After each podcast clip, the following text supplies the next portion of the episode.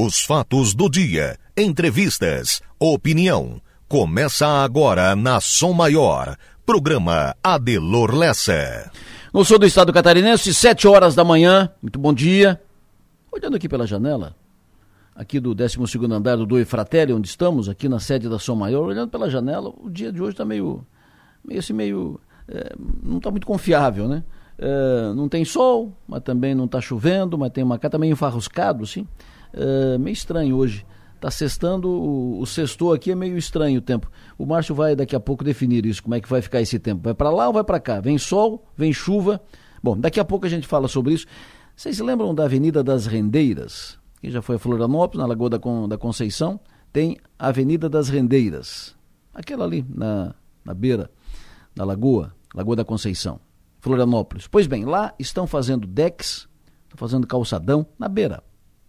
Ontem o Ministério Público foi lá, fez uma nova vistoria na obra, fez elogios e está tudo certo. A Prefeitura de Florianópolis promete concluir a obra em aproximadamente 20 dias. Avenida das Rendeiras, lá na beira da lagoa, Florianópolis, decks, em cima de areia, duna, tudo, tal, calçadão. A obra fica pronta em 20 dias com o respaldo do Ministério Público. Aqui, no Arroio do Silva, não pode fazer calçadão onde não tem mais duna e no Morro dos Conventos não pode fazer deck. A lei é a mesma, para lá e para cá. Por que lá pode e pode quase tudo e aqui no Arroio e no Morro não pode nada?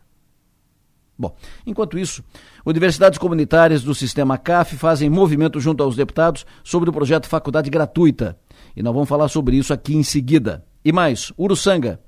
Superior Tribunal de Justiça STJ rejeita recurso do prefeito Gustavo e manda seguir o processo contra ele por desvio de recursos.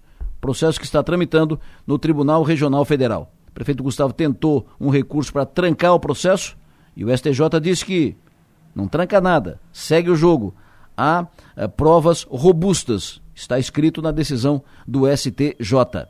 O Hospital Infantil Santa Catarina, de Criciúma, pode receber recursos do Ministério Público para a compra de novos equipamentos. Como? Daqui a pouco os detalhes. Vamos falar também sobre o Autódromo Internacional projetado para ilhas, em Araranguá. Assunto em seguida aqui. Hoje tem eleição para definição do novo chefe do Ministério Público em Santa Catarina, seis candidatos inscritos. E também tem STU, skate, prova nacional, skate, evento internacional, vai para o Brasil inteiro. STU em Criciúma com Paulo Barros, com o atual campeão do STU, com o vice no Mundial dos Emirados Árabes, tudo isso em Criciúma, a partir de hoje. Começou ontem, mas hoje, mais amanhã e domingo no Esporte Espetacular aqui em Criciúma e daqui para todo o Brasil pelo Esporte Espetacular às 10 horas da manhã. E também tem a arrancada de caminhões no Arroio do Silva. E ontem teve Tigre. Ei, maravilha, show de bola o Tigre ontem. Ganhou, ganhou bem, bela vitória, inquestionável, 3 a 0 Criciúma passou adiante. Assunto para daqui a pouco com o nosso pessoal que está lá ainda em Ariquemes, em Rondônia, com o Nacif daqui. Mas antes disso, para começo de conversa, outro dia eu repostei no Instagram um texto curto da Maga Estopassoli que falava sobre as pessoas que já levantam todos os dias mal-humoradas, de mal com o mundo, já reclamando de tudo. Eu repostei porque no dia a dia se vê muitas pessoas que se enquadram plenamente naquele perfil e já acordam azedas, né, de mal com o mundo. Mas eu repostei aquele texto exatamente por isso, porque está escrito ali, pelo que está escrito ali. E aí foi um Deus nos acuda, caiu o mundo. Fizeram relação com política, com resultado da eleição, deduziram que eu estava ironizando quem perdeu, e aí se deu um verdadeiro tiroteio. E não tinha nada a ver, nada, absolutamente nada. Quem lê o texto publicado percebe isso. O texto é sobre isso, pessoas que já levantam uh, resmungando, mal-humoradas e tal. E quantas você conhece assim? Quantas? E nada a ver com política. E o que o texto é aquilo ali, é o que está no texto. O que não está no texto não existe. Ponto.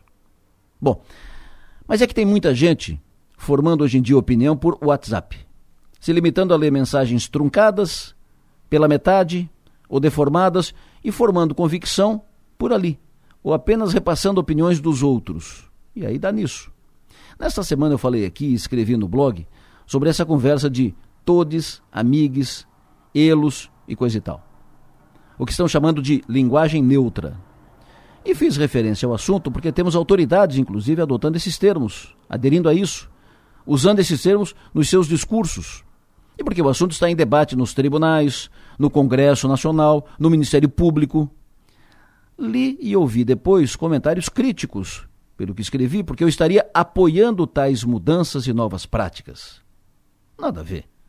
Eu não disse que concordo uh, com isso. Uh, muito menos fiz defesa disso. Citei porque está aí, é fato. E para completar, arrematar com, o, com tudo isso, eu escrevi e disse no final, abre aspas, o que é fato é que há uma lista enorme de pautas a discutir e que precisam ser tratadas como prioridade, que mexem com o dia a dia das pessoas e com a condição de vida das pessoas. Certamente não será pelo uso do todes, menines, amigos ou elo que vai baixar o preço da gasolina, ser vencida a inflação, derrubada a taxa de juros, incrementado o desenvolvimento e o crescimento ou não vai ser garantido melhor condição de vida aos contribuintes. Fecha aspas. Ponto. Arrematei assim. Mas certamente muitos que opinaram de forma crítica não leram ou não ouviram todo o comentário. Formaram opinião por trechos repassados ou pelo que os outros disseram. Enfim, grupos de WhatsApp são muito úteis. Eu participo de vários. O WhatsApp é minha ferramenta aqui no programa para interação com os ouvintes. Mas é perigoso, arriscado, tomar como fato, como verdade absoluta, tudo o que se recebe nos grupos de WhatsApp. A regra da prudência indica Antes de formar opinião a respeito de algo, checar sempre, conferir, confirmar, conhecer o conteúdo, os detalhes, o que é real. Pensem nisso e vamos em frente.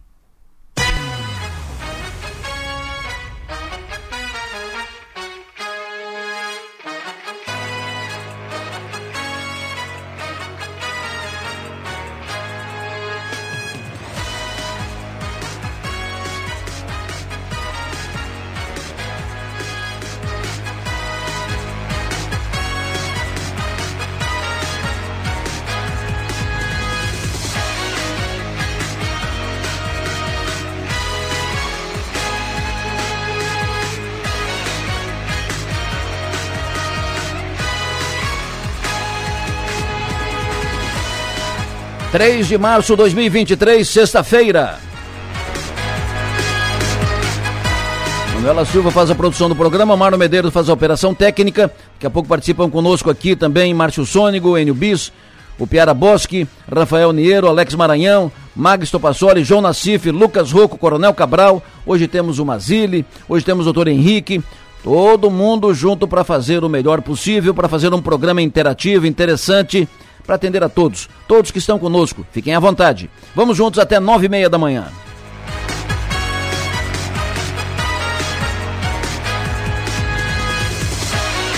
Para interagir aqui com o programa, com mensagem de texto ou de áudio, com pautas, informações, opiniões, utilize o WhatsApp fale conosco pelo 99984 7027. E para nos ouvir, além de sintonizar o FM 100,7, você pode acessar o link da Som Maior, que está disponível no portal 484 numeral 8 por extenso.com.br.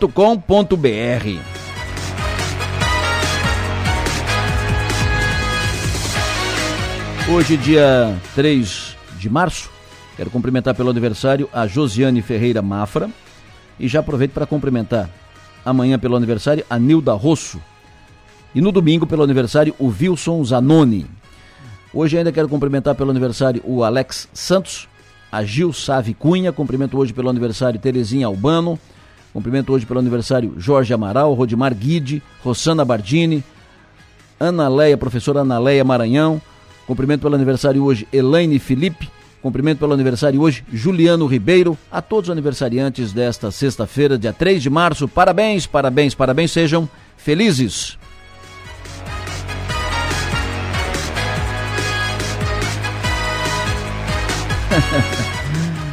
Bom dia aqui pro para Célia. Bom dia, Célia. Célia Brito disse o seguinte: uh, estes que atiraram são os que já acordam mal-humorados.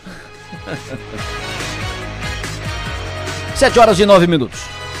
Som Maior Comunicação. A gente vibra com você. Vamos logo com a Manu Silva falar das estradas. O Enio Bis ainda está lá em Ariquemes. Daqui a pouco ele fala conosco. Ele, o Rafa e o Alex falam conosco sobre o jogo de ontem, 3 a 0 Dali Tigre. Mas antes, faça o, o rescaldo aí, o, o balanço das estradas, hein, Manu Silva? Bom dia. Oi, Adelor, bom dia, bom dia aos ouvintes do programa. Nossa principal informação é que a Serra do Rio do Rastro vai estar interditada no próximo domingo pela manhã. Isso porque, segundo a Polícia Militar Rodoviária, a interdição acontece por conta do evento ciclístico 17º Desafio Serra do Rio do Rastro. O tráfego será bloqueado no domingo às 5 horas da manhã e segue até o meio-dia. Depois disso, caso o evento já tenha sido encerrado, o trânsito volta a ser liberado. Então, reforçando, Serra do Rio do Rastro fechada no domingo de manhã, ninguém sobe e ninguém desce. Na Serra da Rocinha, trânsito fluindo por meio de comboios. De segunda a sexta-feira, a subida acontece às 7 da manhã e 6 da tarde, a descida às 7 e meia da manhã e 6 e meia da tarde. Sábados e domingos, interditada. Na Serra do Corupá, na BR-280, a Polícia Rodoviária Federal informou que o tráfego segue interditado apenas para caminhões. No local houve um deslizamento e ficou interditado para caminhões e para veículos pequenos, mas voltou a ser liberado para veículos de passeio, conseguem então transitar na BR-280 na Serra do Corupá. E para fechar, em Balneário Arroio do Silva, por conta do arrancadão de caminhões, trechos da Avenida Beira Mar Norte estão interrompidos. Todos os lados da avenida estão com as devidas sinalizações para que o trânsito seja desviado. Vale o reforço quem for para o Balneário Arroio do Silva. A Avenida Beira Mar Norte está interrompida em alguns trechos por conta do arrancadão de caminhões. Adelor. Já foi algum arrancadão de, de caminhões, ô Manu? Nunca fui. Ah, vale a pena. É uma festa. E é, é, é, é adrenalina pura. Vale a pena. Vai lá conhecer uma vez. Vai lá no nosso arroio conhecer como é que é esse arrancadão de caminhões, é uma festa, muito legal. O Mar não conhece bem lá como, como é que é o, o arrancadão de, de, caminhões. Um abraço, Manu, até mais tarde. Até mais. 7 e 12, quero cumprimentar pelo aniversário hoje o César Renato Aguiar Filho, filho do César Aguiar. Um abraço, Cezinha, sucesso e energia, parabéns pelo seu aniversário. Voltando ao trânsito, eu já citei aqui duas vezes e volto a citar. Está confuso o trânsito ali, a, a, sinalização ali no Pio Correia em função das obras. Nada contra as obras, nada contra as obras. As obras têm que ser encaminhadas e vem em bom tempo, ótimo. Uh, eram necessárias. E é, é, é, também compreensível que ruas sejam fechadas e tal. Mas a sinalização, uh, eu vou dar um exemplo prático. Quem vem na, na rua aqui, que passa na frente da clínica do Luciano Schultz, uh, tem mais uma quadra, e aí lá na frente você não tem para onde ir. Só aquele é só tráfego local, só para quem tem, tem, prédio ali, entra ali e tal. Lá não tem para onde ir, porque não pode ir para a direita, não pode ir para a esquerda, vai ter que ir lá no fim e vai ter que voltar. Então, se lá não, não tem para onde ir, não vai, não fica uma rua sem, sem saída, não tem para onde ir, porque tem obra aqui, obra ali. Então, que o, o desvio seja feito, seja sinalizado, seja feito aqui na, na rua do. aqui na frente da clínica do Luciano Schultz, que você pode ir para a direita, pode ir para a esquerda. Porque senão você volta e aí você fica numa, num zigue-zague, faz uma, uma roda viva, tipo o cachorro correndo atra, atrás do rabo, fica perdendo um tempo enorme. Às vezes você não tem tempo, ainda mais que ali é caminho para o hospital. Daqui a pouco você precisa ir para o hospital, para uma clínica e tal, e fica ali perdendo. Quem é de Criciúma sabe rápido que vai para cá, vai para lá. Mas quem não é? Cai naquele, na, uh, naquela confusão ali. Então, sinalizar melhor, pensar com a cabeça do motorista, porque se ele vem aqui, não, mas uh, avisa lá na frente, mas lá na frente ele não tem o que fazer. Não pode ir para cá, não pode ir para lá, ele tem que falar, fazer a volta, fazer a volta dentro, na rua mesmo, e voltar, e aí fazer, e para onde? Ele tá, fica perdido, porque ele vai, entra aqui no Marisco, não pode para cá, não pode para lá. Sinalizar melhor. Só isso. É pensar na frente. Vai fechar aqui. Como é que pode ser? Pensa com a cabeça do motorista. Ele vem para cá, ele pode ir para cá? Não, não pode. Então sinaliza antes. Orienta melhor. Não custa nada. E se for necessário, bota alguém ali. É excepcional. É emergencial. É enquanto toca a obra. Só isso. É, é dito com apenas com o objetivo de contribuir com as pessoas. Márcio Sônigo, Bom dia. Adelor Lessa, da Sua Maior, muito bom dia para todos. Para todos. Me diga, como é que fica o tempo nesta sexta-feira, final de semana, Criciúma, Sul Catarinense, Estado Catarinense? Conta tudo. Mas, ó, então tá, Adelor. Eu vou dizer uma coisa para ti, tu não vai ficar bravo comigo, tá? Claro que não. O... Não, eu ando por aí, para lá e para cá e falo na rádio, na rádio Sua Maior sobre tempo e tal. Aí outro dia o cara assim pra mim, só negou, tu ainda fala na rádio 100.13? então é assim, é, é, é isso. tem essas opiniões, né? Pois é. Então, é porque a imprensa é vitrine, né? Recebe pedrada o tempo todo, né? É, é... Mas sabe que eu, eu, eu, pessoalmente, eu, eu pessoalmente não sou nem do lado e nem do outro, tá? Assim, é, muito radical, mas eu vou te ser sincero para ti. Hum. Depois daquele evento do dia 8 de janeiro, que a imprensa que chamou aquele ato de terrorista, eu não escutei mais aquela, aquela emissora, sabe? Hum. Mas foi um ato, protesto normal, pessoas de idade e tudo, então eu não escuto mais aquelas emissoras ou televisões que trataram como terrorismo. Tudo bem, opinião pessoal, tá? Segue o jogo. Segue o jogo? Segue o jogo. Vamos lá. Então tá. Então o tempo começou começou bastante nublado aqui em Santa Catarina. Inclusive a imagem de radar, a última imagem de radar, coloca alguns pontinhos de chuva pela região entre Criciúma e Florianópolis. Tem alguma coisinha de chuva acontecendo. Agora, o que me, o que me deixa, não é preocupado, mas assim, ansioso para o final de semana, é porque vai estar se formando uma baixa pressão atmosférica no litoral do Rio Grande do Sul, e essa baixa pressão atmosférica ela pode chegar muito próxima aqui ao litoral, então pode causar alguma chuva assim um pouquinho maior entre domingo e segunda-feira da semana que vem. Baixa pressão atmosférica seria o tal do ciclone extratropical. Nada assim, por enquanto, alarmante, não tem nenhum aviso de Epagre-Cirã, nenhum aviso do Instituto Nacional de Meteorologia, mas está colocando sim a aproximação dessa baixa pressão atmosférica no final de semana, mais para domingo à noite, segunda-feira, quando já passou a arrancada de caminhões. Então o tempo hoje começou com temperatura de 21 graus em Criciúma e região. A menor temperatura aconteceu ali em cima da Serra da Rocinha, mas é quase Planalto, começou com 18, começou com 20 graus por Praia Grande, começou com 21 em Criciúma, Lá em cima na serra, nada abaixo do que 14 graus no Morro da Igreja. E Adelor, ontem teve aquela chuva que foi mal distribuída, onde mais choveu foi ali na estação de São Bento na barragem, na estação de Jacito Machado e o restante pouquinha coisa. A tendência então para hoje, a temperatura chegar até 31 graus, talvez não esquente tanto quanto ontem, onde chegou a 34, hoje vai os 31, 32. Hoje tem risco de chuva sim, à tarde principalmente, especialmente após meio-dia até umas, até umas 10 da noite. Então pode atrapalhar um pouquinho aqui a competição de skate em Criciúma. Amanhã, sábado, o tempo ainda é bastante nublado. Um sábado que promete aberturas de sol, mas também alguma chuvinha ao longo do dia, pouca coisa mais tem, nada assim muito, muito significativo. Amanhã o dia ainda tem temperatura chegando próximo dos 30, um pouquinho mais. E domingo, com tempo mesclando nuvens com sol, alguma pancadinha de chuva leve na região. Então, especificamente aí para a região da praia, tem um arrancadão de caminhão em Arroio do Silva, então pode ter sim alguns pingos, algumas pancadas leves, tanto no sábado quanto no domingo, porque, como disse para ti, aquela baixa pressão atmosférica se aproxima mais do litoral, então podemos ter sim alguma, alguma chuvinha fraca aí no final de semana de vez em quando, mas também ter calado com sol. A temperatura continua ainda alta, máximas chegando aos seus 30 graus, um pouquinho mais hoje, amanhã, domingo já dificilmente chega no 30, vai a 28, e na segunda-feira que vem também. Então, como tu falou, ali agora cedo, quando abriu o programa, o tempo está não está muito confiável, né? Está com nebulosidade, está bem nublado, então podemos ter sim algumas pancadas de chuva hoje, à tarde principalmente, amanhã sábado um pouquinho a coisa, domingo e segunda-feira, Adelor Lessa. Perfeito, Márcio, ouvinte pergunta, chove na esplanada hoje e amanhã? Sim, tem previsão. Previsão uh, hoje, mais à tarde principalmente, amanhã pouquinha coisa. Amanhã pouquinha coisa, tá? Sim. Intercalado abertura de sol, um pouquinho de chuva, mas pouquinha coisa. Farol de Santa Marta, a partir de amanhã até o fim de semana que vem. É, o farol de Santa Marta, amanhã, sábado, tem um ventinho nordeste fraco, uh, sol com nuvens, até pode ter algum pinguim de vez em quando, mas é um dia muito bom. O farol de Santa Marta é um dos pontos do estado que menos chove. Aliás, é a estação do estado que menos chove, falou de Santa Marta, tá? Aquele cabo ali parece que impede a chuva. Ele pode ter, assim, algum pinguinho amanhã, algum pinguinho domingo, e a chuva no farol de Santa Marta é mais para segunda-feira, quando o ciclone se aproxima da costa.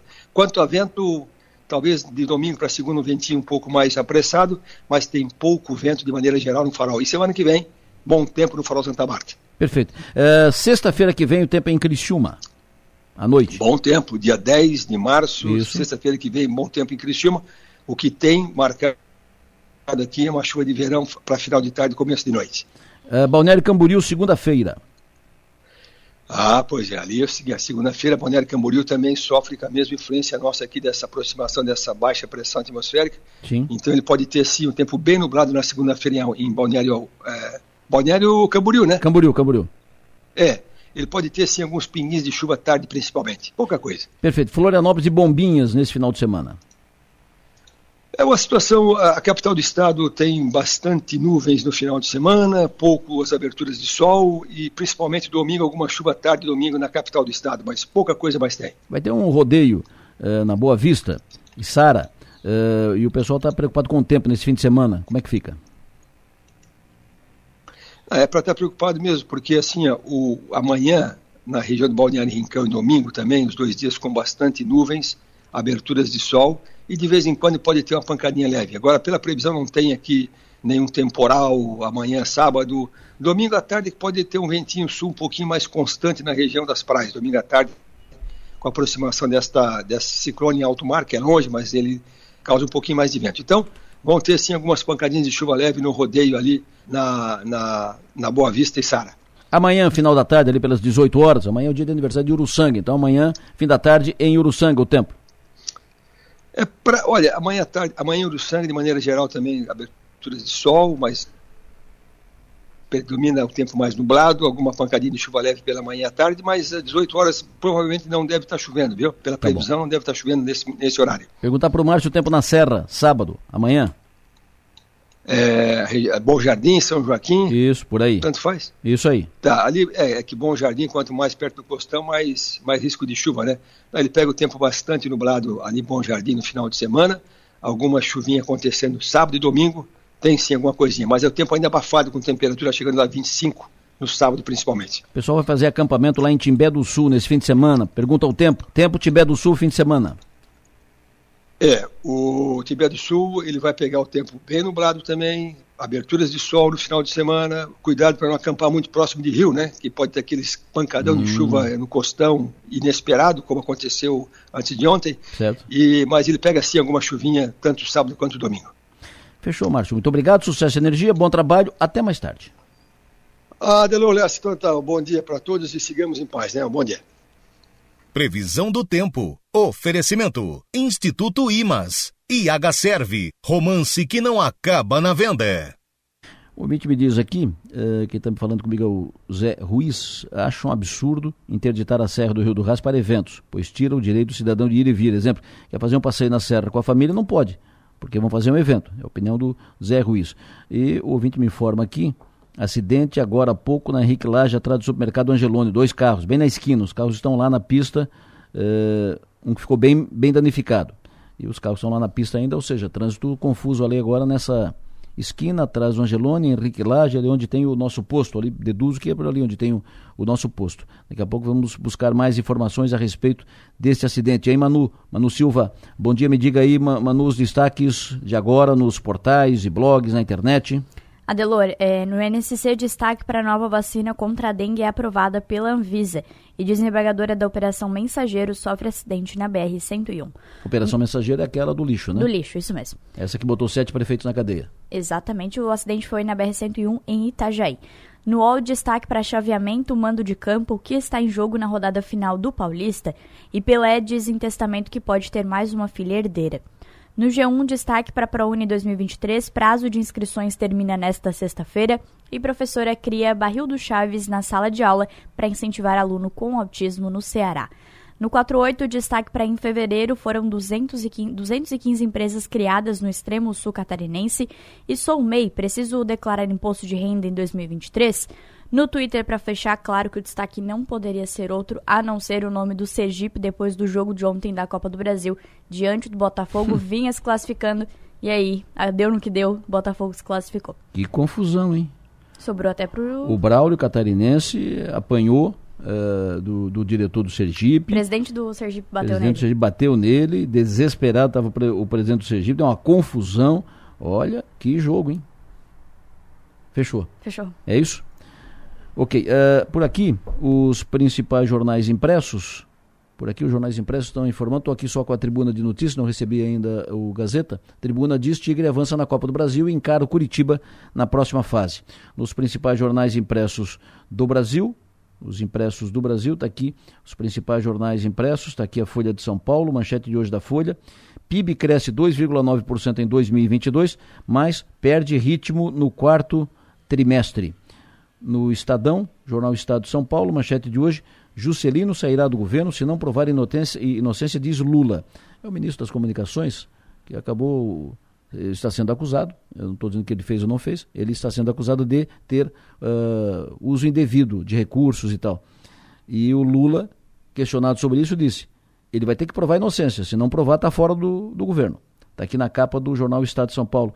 O ministro terá que explicar uso de recursos públicos em agenda privada. Esse, essa é a questão. E o jornal O Globo destaca hoje na sua capa: resultado do PIB faz governo elevar pressão sobre juros. Manchetes do dia. Oferecimento: Colégio Adventista, muito além do ensino. E Casa do Cartucho, assistência à locação de impressoras e suprimentos. O Vitor me lembra aqui que o Braulio, esse que apanhou ontem lá no Sergipe, vai apitar aqui na terça-feira, apitar o jogo do Criciúma aqui na terça-feira. Eu estou recebendo já fotos aqui do acidente na Henrique Lage, atrás do Angelone, é isso? Aqui atrás do. É, não, não é na esquina do nosso posto é na esquina anterior. Na esquina anterior. Estou recebendo aqui fotos já do, do, dos, do acidente, os carros estão lá na, na pista e evidente que é, vai trancar o trânsito ali. É então, quem vai se deslocar, evita passar ali na Henrique lá já atrás do, do Angelo não, porque o, o trânsito está tá confuso aí. O ouvinte me informa que o acidente é na esquina anterior do, do ao nosso posto. Estou passando por aqui, um carro está parado no meio da, da esquina. Então, confirmo o que disse é interessante, oportuno evitar passar por ali agora. 7h26, ouvintes falam conosco. Bom dia, Delor. O que tu estás falando aí, né, sobre todos e todos, eu sou professora, a Delor está bem difícil, enfim, a gente não pode mais expressar a nossa opinião. Tu acabou de falar que ontem você expressou sua opinião. E aí a gente vê o que é certo e o que é errado e realmente temos problemas muito mais sérios, né? Pobreza, uma série, a, a, a falta de estudo e uma série de coisas. E hoje o mundo está muito chato, né, Adelor? A gente não pode mais opinar sobre nada. Sinto pena das futuras gerações. O mundo está muito chato. Adelor, esses formadores de opinião que se intitulam, né? Formadores de opinião própria e coisa e tal, e blá blá blá que só lê título e não, e não vão pesquisar, né? Ainda bobear compartilham fake news.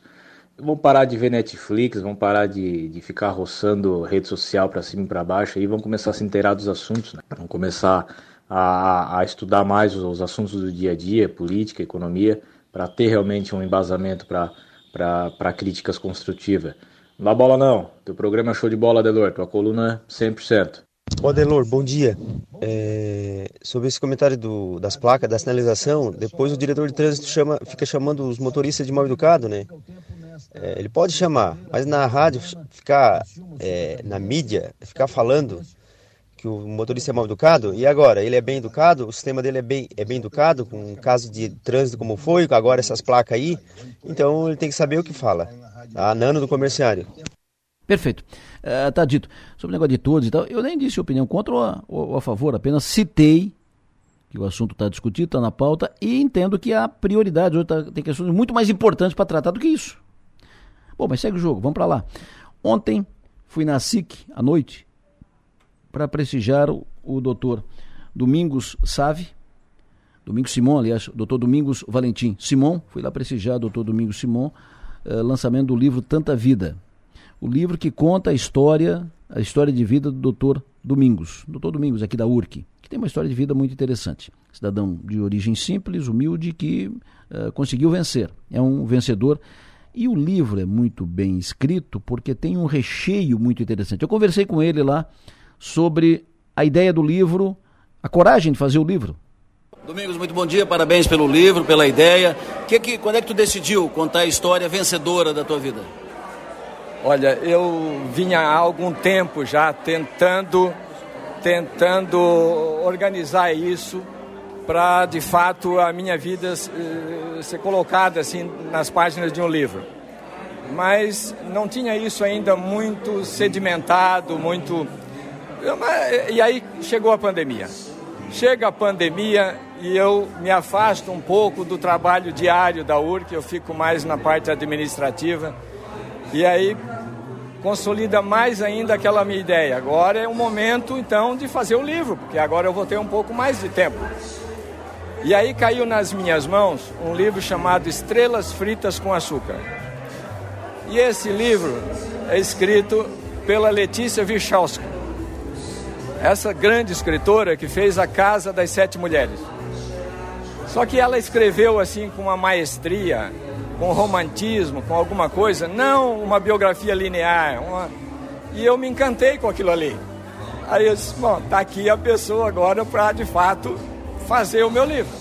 Né? Fui atrás dela, ela me recebeu, indicou o Fernando Guimarães, que é um dos alunos, porque eles têm lá né, o, o Sete Mulheres Birô de Histórias, que é uma escola de escritores. E o Fernando está lá dentro. Aí indicou o Fernando, imediatamente eu aceitei e a partir dali ele começou dentro da pandemia a visitar a Criciúma, veio muitas vezes a Criciúma, mostrei muita coisa de Criciúma e aí ele disse, olha, vamos contar mais do que a sua história. Vamos contar um pouco da história do carvão, vamos contar um pouco da história de Criciúma, vamos contar um pouco da história dos imigrantes, e aí acabou saindo um livro assim maior do que eu imaginava, né? E eu fico muito feliz por isso. E, e tive muita sorte também de ter escolhido as pessoas certas no momento certo, né? Parece que há uma, uma guia, uma luz que, que nos leva a algumas coisas e isso aconteceu. Maravilha, então o livro é a tua história, combinado com a história de Criciúma, o crescimento, o período que tu vivenciou aqui fazendo mais ou menos o cenário da, da cidade. Exatamente, exatamente. Inclusive, ali na Praça Nereu Ramos, nós temos né, o monumento do mineiro, né, o Manuel Costa. E aquele Manuel Costa fala. Ah, é? Fala no livro, ele conta algumas coisas que viu acontecerem, né? Então o, o, o livro tem, tem uma substância legal. Né? E, e, a minha história traz também um pouquinho de força para as pessoas que não têm, às vezes, uma economia suficiente para fazer uma faculdade, que corram atrás, que alguma, algum auxílio vai acontecer. Que foi o teu caso. Que foi o meu caso. Né? E, e, e as coisas, quando a gente quer muito, é, é há uma conspiração para que aquilo aconteça e a gente encontra as pessoas certas ao longo do caminho. Né? E isso é, vai acontecendo e para mim, por exemplo, foi, foi uma coisa é, muito boa, né? Hoje eu, eu, sinto uma satisfação muito grande pela família que construí, pelas coisas que construí em Criciúma, né? Por ter participado do, do crescimento dentro da área do diagnóstico e por consequência de toda a história da medicina, né? Criciúma é um polo né, regional da saúde, né? não só nos diagnósticos, mas também em cirurgias e tudo mais, não é mesmo? Então, e eu me sinto fazendo parte disso. Aí quando, quando eu conseguir materializar o livro, que é uma coisa difícil, mas eu sugiro que todas as pessoas que constroem alguma coisa, né, que façam o seu livro para ver como é que é mergulhar no passado. E nesse mergulho no passado, né, tu sofre de novo, tu, tu, tu, tem, tem noção assim de algumas coisas, como é que eu consegui, por que, que eu consegui, né? E o que, que aconteceu. Então, das coisas boas a gente tem que jogar para frente, né? E estimular. Estimular jovens aí, vamos em frente, vamos estudar. As coisas são pelo estudo. Maravilha. É, educação acima de tudo. Parabéns, parabéns, parabéns. Muito obrigado pela entrevista e parabéns pelo livro. Sucesso. Muito obrigado. Um grande abraço. Você está no coração e está no livro, hein? muito legal. Uh, um belo evento ontem na SIC, um belo evento, prestigiado, muito prestigiado. O Domingos uh, merecia isso. E o livro, vale a pena. Um livro muito bem produzido. Já li boa parte dele ontem à noite, depois que saí de lá. E merece o registro histórico. Então está aqui, estou com o livro aqui na minha mão, Tanta Vida, História de Domingos Valentim Simon, escrito pelo Fernando Guimarães. Ontem rodou nas redes um, uma, um, um ataque, uma, uma, um xingamento, usar um termo, um xingamento do, de um médico da rede pública de Sara a pacientes que estavam esperando e, pelo visto, reclamando pelo tempo e tal. E alguém filmou. O médico saiu do consultório e veio na, na, na recepção na, na espera e soltou o verbo.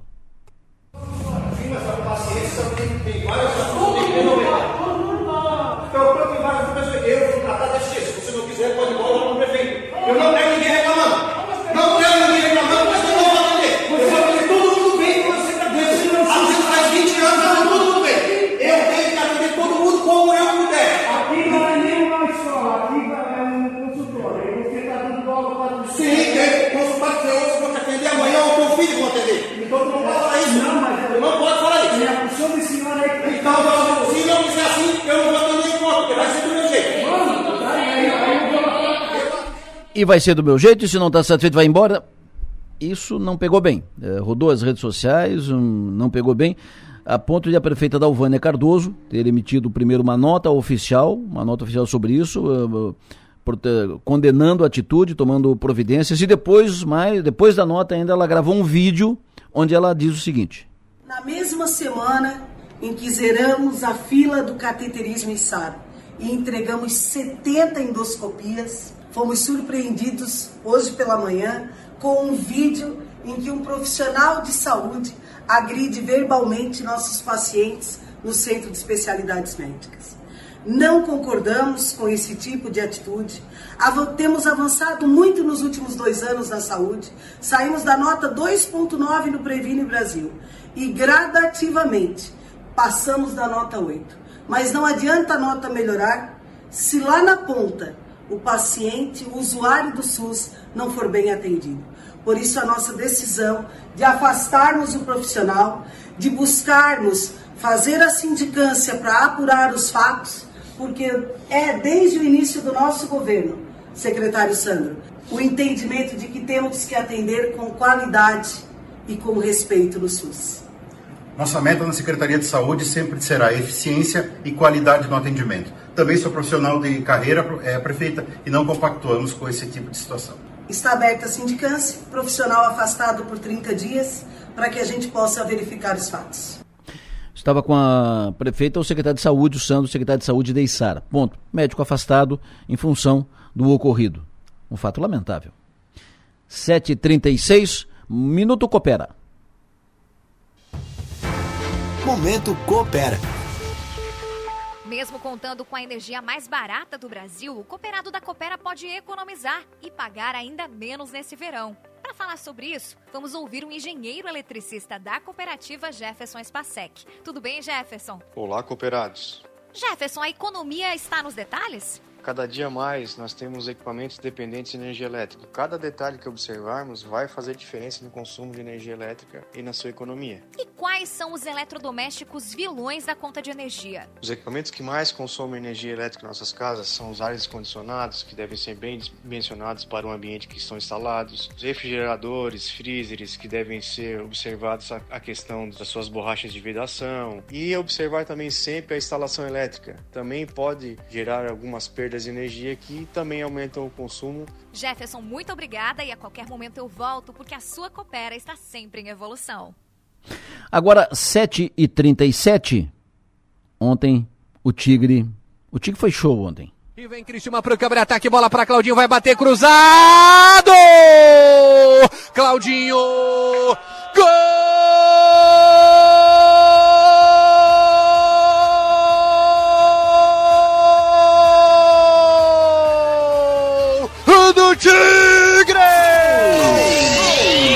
Claudinho! Na marca de 46 minutos jogados, etapa inicial de jogo, primeiro tempo. O Claudinho recebe uma bola pela ponta direita, ele avança, cruza a linha da grande área lateral, bate firme pro gol, a bola passa pelo goleiro Rodrigo. Brilhando a camisa número 2, tricolor do jeito que a galera gosta. Alô, Rafa Neiro, Rafael Neiro, alô, bom dia. Bom dia, como está o tempo aí em Ariquemes, Rafa Neiro, agora aqui 7h38, aí 6h38, Rafa Neiro. Oi, Adelor, bom dia, bom dia a todos. Olhando pela janela do quarto aqui, sol nascendo agora, viu? Tá um amanhecer bem bonito aqui, com um pouco de nuvem, mas o sol nascendo nesse momento, não chove e já faz bastante calor aqui, inclusive nessas primeiras horas da manhã em Ariquemes. Aqui é muito calor, como falamos ontem, né? Já desde as primeiras horas, abafado o dia aqui, Adelor. Perfeito. Uh, Alex Maranhão, Como é que foi o Tigre aí ontem, Alex? Uh, foi de encher os olhos? Uh, tua opinião a, a, respeito do jogo em Alex Maranhão, direto de Ariquemes? Bom dia, Adelô, bom dia aos ouvintes. Criciúma fez o que se esperava dele, fez a sua parte, fez uma grande partida, uma exibição, não deu chance, não deu hipótese à equipe do Real Ariquemes. Lógico, guardadas as proporções das diferenças técnicas e físicas, né? Mas o Criciúma fez a sua parte, fez uma grande exibição, o Éder voltando a marcar depois de 18 anos e foi uma grande classificação para coroar ainda mais, né, consolidar ainda mais esse bom momento técnico que a equipe do Criciúma vive. Enio Bis, o que, que mais te chamou a atenção no jogo de ontem, Enio Bis? Legal tu ter encontrado aí torcedores do Criciúma aí em Ariquemes, Rondônia, Enio. Pois é, Delor, bom dia para você, para quem nos acompanha. De fato, veio uma família ontem aqui no hotel antes do jogo, família de Siderópolis, estão morando agora em Porto Velho, e ontem também teve um casal que nós flagramos na arquibancada, ela com a camisa do Criciúma, ele é paraibano com a camisa do Real Ariquemes, e tinha também mais uma torcedora. Então, uh, até eu falava com o Rafael, será que vai ter torcedor do Criciúma? E onde o Criciúma vai, seja no norte, nordeste, é sul, sempre tem torcedores do Criciúma. É incrível, viu, Adelano? Perfeito. Ô, ô, Rafa, vocês aí, os vikings espaciais, uh, quando é quando é que, como é que vocês, quando é que vocês começam a fazer o, a volta, a, a viagem de volta? A gente faz hoje, daqui a pouco, né? Inclusive, saímos daqui de, de é, Ariquemes por volta das 9 horas da manhã, um pouquinho antes, porque o nosso voo precisa estar em, é, em, Porto Velho, que é a capital aqui, por volta do meio-dia e tal, por conta do horário, mas o voo sai perto das duas horas da, da tarde aqui de, de Porto Velho. Então, daqui a pouquinho a gente sai de Ariquemes, que é uma cidade do interior aqui de, de Rondônia, né, como falamos ontem. Vamos a Porto Velho. De Porto Velho a gente pega um voo, vai até Curitiba, de Curitiba a Campinas, de Campinas a Porto Alegre, e daí de Porto Alegre a Curitiba a gente vai com o Salésio. Grande Salésio. já vale a viagem. Rapaz, só, só na tua descrição já cansei aqui. é, dá 20 horas. São 20 horas Maravilha. De, entre voo, carro, estrada. Então, é, é, bastante tempo, é muito longe aqui realmente, né? O pessoal. E esse, é, esse torcedor que veio ontem aqui, Adelor, e veio até o, o hotel, esqueci o, o, Catuto, né? Que é policial rodoviário federal, que é de Siderópolis, está morando em Porto Velho. Ele disse que veio de Siderópolis até aqui de carro, há sete meses, quando ele se mudou aqui para a cidade. Ele sofreu um pouquinho aí. Herói. Foram três dias de, de carro até chegar aqui. Maravilha. O Alex, tu que já jogou aí, já, já esteve aí, eh, como é que é a Ariquemes, a estrutura? Muito precária aí, né? Bem baixa, as condições são bem baixas. O Real Ariquemes, ele não tem, é, é, como fala, não tem muita tradição no futebol. Ele, o pessoal está tentando emergir o clube é, no futebol nacional, na Série D do Campeonato Brasileiro, debutar na Série D e ainda não conseguiu. Então, até para contratar atletas de um nível melhor é complicado, porque os atletas eles pegam referência, eles pegam é, opinião né, de outros atletas que já passaram por aqui e aí procuram não vir. Então, é, pôde se notar ontem né, na, no, no, nível dos atletas, me chamou a atenção muito isso, sabe, Adelô? Um hum. nível muito baixo para uma competição de Copa do Brasil. Nós sabíamos, né, é, que valia ontem 1 milhão e 400 mil reais a passagem de fase. Outras equipes até dificultaram mais. Eu acho que o Criciúma, junto com o Brusque aí, aqui em Santa Catarina, foram, aí em Santa Catarina, no caso, foram as equipes que não tiveram dificuldade para passar de fase. Fizeram a sua parte, impuseram qualidade, impuseram força, colocaram força no jogo e venceram até com uma certa tranquilidade. que mais que te chamou a atenção, Enio Bis, né, nessa jornada de ontem aí? Adelor, eu sempre. Uh, o que mais me chamou a atenção na jornada de ontem foi uh, o Criciúma se adaptou muito bem às adversidades. Por isso que eu frisei muito ontem, depois do jogo, com os próprios jogadores e com o próprio técnico Claudio Tencati, porque gramado ruim, uh, muito calor, viagem longa, e tudo isso é característico da Copa do Brasil. E não foi diferente aqui em Ariquemes para os jogadores do Criciúma.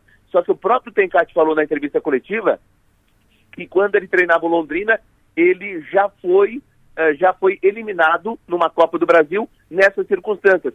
Soberba, time na Série B, não, não, não se atentou a essas adversidades e acabou sendo eliminado. Ele aprendeu com o erro lá do passado e ontem frisou muito aos jogadores. Esquece, tira o foco das adversidades e vamos jogar bola. E o Criciúma fez 3 a 0 poderia ter feito 4, 5 ao natural, viu, Adelor?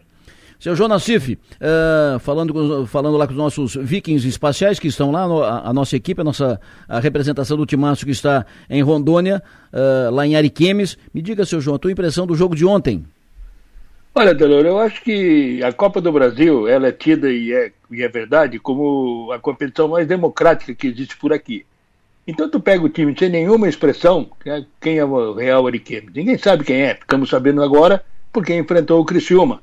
E tu pega um time de uma posição mais, mais, mais alta no futebol brasileiro, que time de uma Série B, então existe esse confronto. Sempre o risco existe, porque o futebol, a gente sabe, ele é resolvido lá dentro de campo.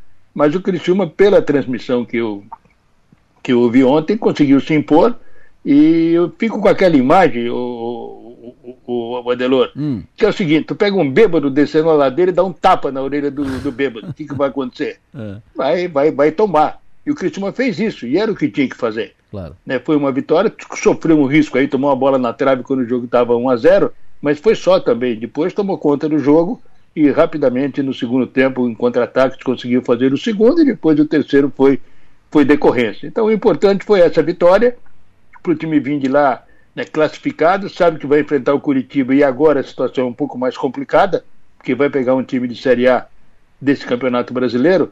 Então é realmente uma situação complicada para o Criciúma, mas de qualquer maneira, mantendo esse ritmo de jogo aí, quem sabe poderá avançar um pouco mais. Mas foi uma boa vitória, consistente essa vitória, para dar ao Criciúma, além de tudo, a confiança para seguir em frente no campeonato, para seguir em frente na Copa do Brasil, aqui também no Catarinense, aguardando a Série B do Brasileiro. E o Braulio ontem? Olha, rapaz, o Weber foi fantástico, né, cara? É um cara que, que, que, que, que responde tudo, fala tudo, é divertido, tem muito humor na sua, nas suas respostas e foi realmente uma bela confraria, né? Juntamente com o Beto Cachoeira, que estava comigo no estúdio, e tivemos pena que faltou o Enio Bis, né? Mas de qualquer maneira o Enio, creio que representei bem o Enio nessa quinta, nessa quinta edição da, da Confraria do Bigode. Vamos aguardar a semana que vem aí com mais novidades para que a gente possa cada vez mais incrementar esse podcast. Tá, e o Braulio ontem, o, o Braulio, o árbitro lá no jogo do Sergipe e Botafogo? Não, aquilo é o seguinte, né? Porque levantaram uma, levantaram uma placa, Delor, de nove minutos de acréscimo, né? Normal. Né? Parou o jogo, catimba, coisa e tal, goleiro rolando, tal, tal, tal. Aí, quando deu os nove, levantaram outra placa, até empatar. E aí o Botafogo conseguiu os 55 fazer o gol de empate. O Braulio é um negócio realmente a ser estudado, né? Um caso sério a ser estudado, né? Camisa pesa muito, né? Na avaliação do, do próprio árbitro. E qual é a dica que tu dá para o nosso pessoal lá de Rondônia? Olha, que venham aí tranquilo, né? Que se hidratem bem, né? Porque lá a situação realmente é complicada. O Maranhão conhece, deve estar orientando bem a galera por lá, né? Mas é vir com tranquilidade aí e enfrentar essa maratona de retorno. E sem pressa, né? Poder chegar. É, para poder chegar bem em casa aqui na, no sábado, né? Vamos chegar só no sábado. Ah, eles vão chegar só semana. Eles vão chegar aqui só semana que vem, lá para terça-feira. É, pode ser também, né? Mas, mas de qualquer maneira que façam aí uma boa viagem depois de uma bela cobertura que aconteceu ontem. Pessoal, nossos, uh, nossos companheiros aí de, de Rondônia, nossos vikings espaciais, Rafa, uh, Alex, uh, Enio, que vocês tenham uma ótima viagem, tranquila, depois vocês vão ter que engolir o, o Salésio aí durante três horas de Porto Alegre para cá. Então, sucesso energia, bom trabalho. Parabéns pela jornada de ontem, parabéns pela cobertura, uma grande jornada, um grande trabalho, todos nota 10, parabéns. Obrigado. Obrigado, Edu. Semana que vem a gente está de volta aí na programação Som Maior, né? Hoje o, o Som Maior Esporte é no comando do João Nassif, né? A gente vai ficar só na audiência daí. Fechou. Alex, um abraço, Alex. Um abraço. Um abraço, Adelô. Abraço. Enio Bis, alô, um abraço. Um abraço, até mês que vem, viu, Adelô?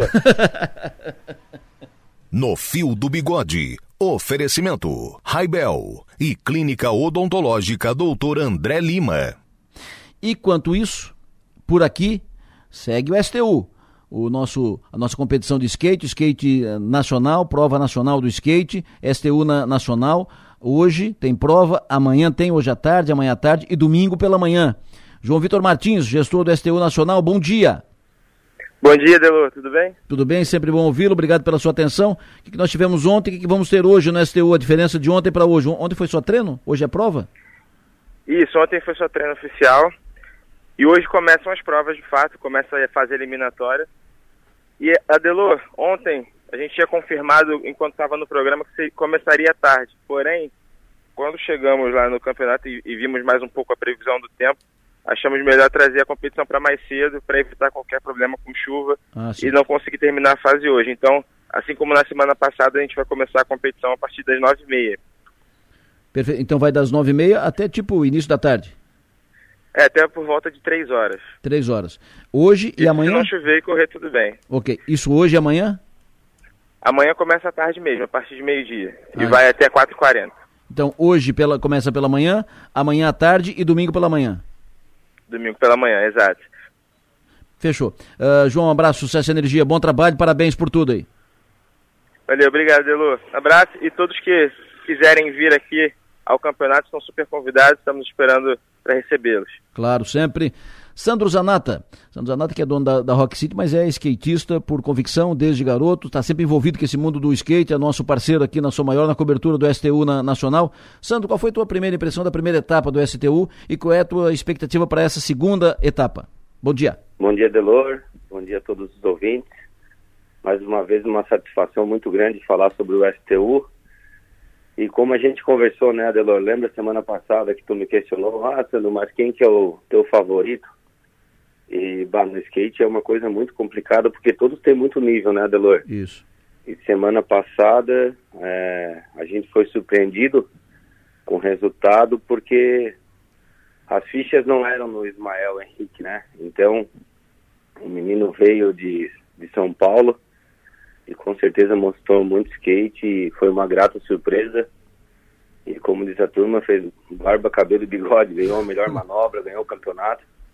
E é um esporte individual, é dia, né? Mas o público muito lindo, né? Vale ressaltar que mesmo com o jogo do Criciúma no sábado à tarde, estava lotado sábado, domingo. E foi muito, muito orgulho para nós, está sendo muito orgulho porque conversando com o pessoal de fora, é impressionante o acolhimento da nossa região, da nossa cidade, né?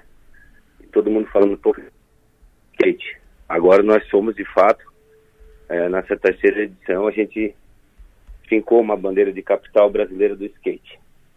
Maravilha. Para esse, esse fim de semana, a tua expectativa é de é, mais gente do que na, na, na, primeira etapa e agora, por exemplo, vai, vai, chamar mais atenção? Será mais tipo espetaculoso do que o, o, primeiro? Ah, eu acredito que sim, né, Delor? Eu acredito que, que esse final de semana também promete muito. Até o termo que vocês estão usando ali para os nossos companheiros da rádio, de vikings espaciais. Ontem eu tive é, acompanhando os treinos e posso dizer para todos que, que o nível está muito alto e o skate está cheio de vikings espaciais ali no parque Altair Guide. Então tá lindo, né? A estrutura, quem chegar é, para conferir vai ver que é uma estrutura ímpar no mundo do skate, três arquibancadas para o parque, né?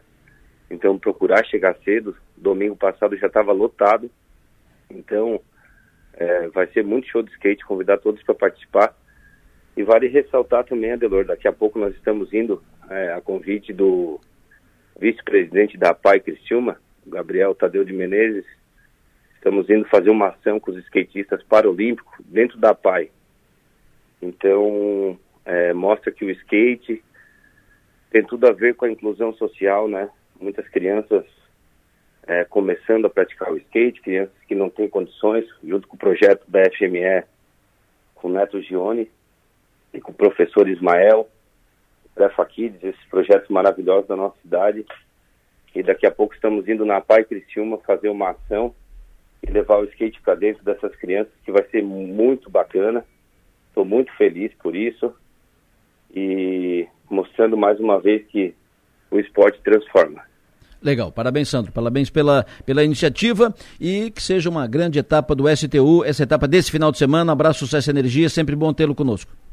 Valeu, Adelor, obrigado. E daqui a pouco também estaremos no avesso, né? Isso. uma da tarde. Isso. Direto do, das dependências do campeonato. Mais uma vez com a Alice, com toda a galera, Chicão, é, entrevistando os pessoais, os profissionais do STU Então todo mundo ligado a uma da tarde no programa do Avesso, que vamos estar lá direto do Parque Altair Guide. Show de bola. Abraço, Sandro Zanata conosco, STU, é, é, não tem ingresso, não tem cobrança de ingresso para as provas, só tem que acessar o site para pegar a credencial, mas não cobra ingresso, não paga nada, é um evento nacional, uh, projeta Criciúma para o Brasil e para o mundo, uh, vai estar no Esporte Espetacular na, na Globo no domingo pe pela manhã, a transmissão aqui ao vivo, tem chamadas na programação da Globo rede nacional e aparece lá Criciúma, falando de Criciúma. Então é um evento importante para a cidade, além de ser um evento esportivo que mexe com a gurizada e sempre que se fala em esporte, esporte é saúde, faz bem. E, paralelo a isso, temos no Arroio do Silva arrancada de caminhões que está acontecendo. A abertura oficial formal é hoje, Ontem já começaram os preparativos e tal. Hoje abertura oficial, tem prova amanhã e tem prova no domingo. Para quem gosta, arrancada de caminhões no Arroio do Silva reúne muita gente. É o maior evento no estilo de todo o Brasil. Dito isso, intervalo. Depois do intervalo, política. O ouvinte me passou mensagem, Rogério, bom dia Rogério. Adelô fez uma contestação do meu IPTU no Rincão, faz 30 dias por e-mail, formal. Ligo para lá, ninguém me atende, agora meu imposto está atrasado, não consigo retorno para resolver isso. Uh, como é que faz? Como é que faz? Uh, a prefeitura tem que atender liga para na, na prefeitura não atende? Não tem que ter um número você deve, estar ligando no, número errado. Na prefeitura uh, atende tem um telefone que, que atende tem que ligar na, na prefeitura e alguém na prefeitura evidente vai vai atender. Caso contrário Ministério Público está aí exatamente para resolver esse tipo de demanda. Oito horas em ponto ouvintes falando conosco. Ô Adelor, bom dia. Uma informação para quem chega em Criciúma, tomar mais cuidado que a via rápida ali aonde estão colocando o elevado ali, uh, elevado próximo a Criciúma. É, então, tem cones na pista, tá, a pista está em uma pista só, beleza? Só para os motoristas ficar mais atentos aí. Quem mandou a mensagem para ti foi o Donato, Adelor. Bom dia, bom, bom, final de semana aí. Ô Adelor, bom dia, tudo bem? Estava aqui ouvindo a rádio agora e tu comentou uma, uma situação que realmente acontece com uma certa frequência na cidade. Essa questão da sinalização. Tá? Então, por exemplo, eles fazem um corte ali programado em determinado no asfalto, né? Por causa de uma obra que vai acontecer. Aconteceu isso ali, eu estava passando nesses dias ali em frente ao a, a antiga Celesc. Foi aberto ali um, um, buraco grande, tá? Um rasgo que eles fazem para passar fiação, acredito. E sem sinalização nenhuma, um buraco grande, eu passei ali, estourei o carro tudo. Então é, é o tipo de situação, já fez alguma coisa programada, o que, que tem que fazer? Sinalizar. Né? E se aconteceu algo também por causa da própria natureza, uma erosão, é, tem um buraco, a sinalização tem que acontecer. Isso não está acontecendo. O que está acontecendo é, é, é, às vezes, o próprio contribuinte é que vai lá e sinaliza com uma árvore, com algum outro tipo de sinalização. Então, a prefeitura realmente está fazendo uma série, um serviço excelente, mas nesse ponto de vista, o departamento de obras ele deixa a desejar. E tem que ter essa preocupação. Está dito. 8 horas e 2 minutos. Alô, Piara Bosque, muito bom dia. Bom dia, Delor. Bom dia, São Maior. Maga Estopassoli, bom dia. Muito bom dia, Deloro, Piara. Vamos começar a falar de política, conversando com a deputada federal pelo Estado catarinense, deputada federal Ana Paula Lima. Deputada, muito bom dia. Bom dia, bom dia, Delor, bom dia, Piara, bom dia, Maga, bom dia a todos os ouvintes da som maior. Deputada, a senhora é do Partido dos Trabalhadores e, evidentemente, é ligada ao governo Lula, faz a defesa do, do, governo Lula, tem relação com o governo Lula. Eu quero saber da senhora, como é que está a definição de cargos federais em Santa Catarina? Por exemplo, DENIT, que é uma das funções mais importantes, um dos cargos mais importantes do governo federal no Estado. Quando é que define isso? Olha, o mais rápido possível, espero que seja na próxima semana, inclusive aqui fazer alguns esclarecimentos aí para os ouvintes da Rádio Som Maior, povo catarinense. Nesses primeiros 60 dias de governo já foi feito muito pelo Brasil e também boas novas para o estado de Santa Catarina, que há muito tempo vinha pedindo ações do governo federal, principalmente nas obras de infraestrutura, saúde e educação. E o presidente Lula e os ministros de várias pastas já têm sinalizado aí a conclusão de muita coisa principalmente das obras inacabadas nos últimos períodos. É, essa definição dos cargos né, federais em Santa Catarina é, estão sendo discutidas né, com os ministros das respectivas pastas, e a exemplo do DENIT, né, que é o ministro Renan Filho, que tem debatido juntamente com o ministro Padilha, da Secretaria de Relações Institucionais, e as indicações que tem para esse cargo tão importante, que vai cuidar da, das obras de infraestrutura, das BRs, né? É, principalmente aquelas que não concluíram né, o, a obra ainda, exemplo da 285 aí no sul, do contorno de Florianópolis, 282, 280, é, precisa ser uma pessoa responsável até para a população catarinense, para os prefeitos, lideranças comunitárias poderem acompanhar e ter uma referência aqui no estado. Ele continua funcionando, claro que tem um, um, uma equipe aí que são os funcionários de carreira e tem dado continuidade aí a todos os pleitos que têm acontecido ali no DMNIT Santa Catarina. Mas esperamos, né, que agora atrasou um pouco isso de, devido ao que aconteceu no dia 8 de janeiro, desse ato terrorista que aconteceu em Brasília, mas certamente o mais rápido possível isso vai acontecer e nós estamos nessa torcida também. Deputado, é evidente que uh, vai definir nos próximos dias, nas próximas horas, mas tem indicações daqui e dali. Quem são os nomes uh, indicados, os nomes possíveis uh, para essa função do DENIT aqui em Santa Catarina? Olha, eu acredito que eh, não tem um nome fechado ainda. Eh, tem alguns nomes aí que foram ventilados para ocupar essa pasta eu te confesso aí que eu, eu não tenho conhecimento de todos, né, porque é um, uma, uma importante órgão aí do governo federal que vai cuidar dessas obras de infraestrutura. Sim. Mas o DENIT, ele precisa ser um engenheiro de carreira, não pode ser outra pessoa né, que, que ocupe essa pasta.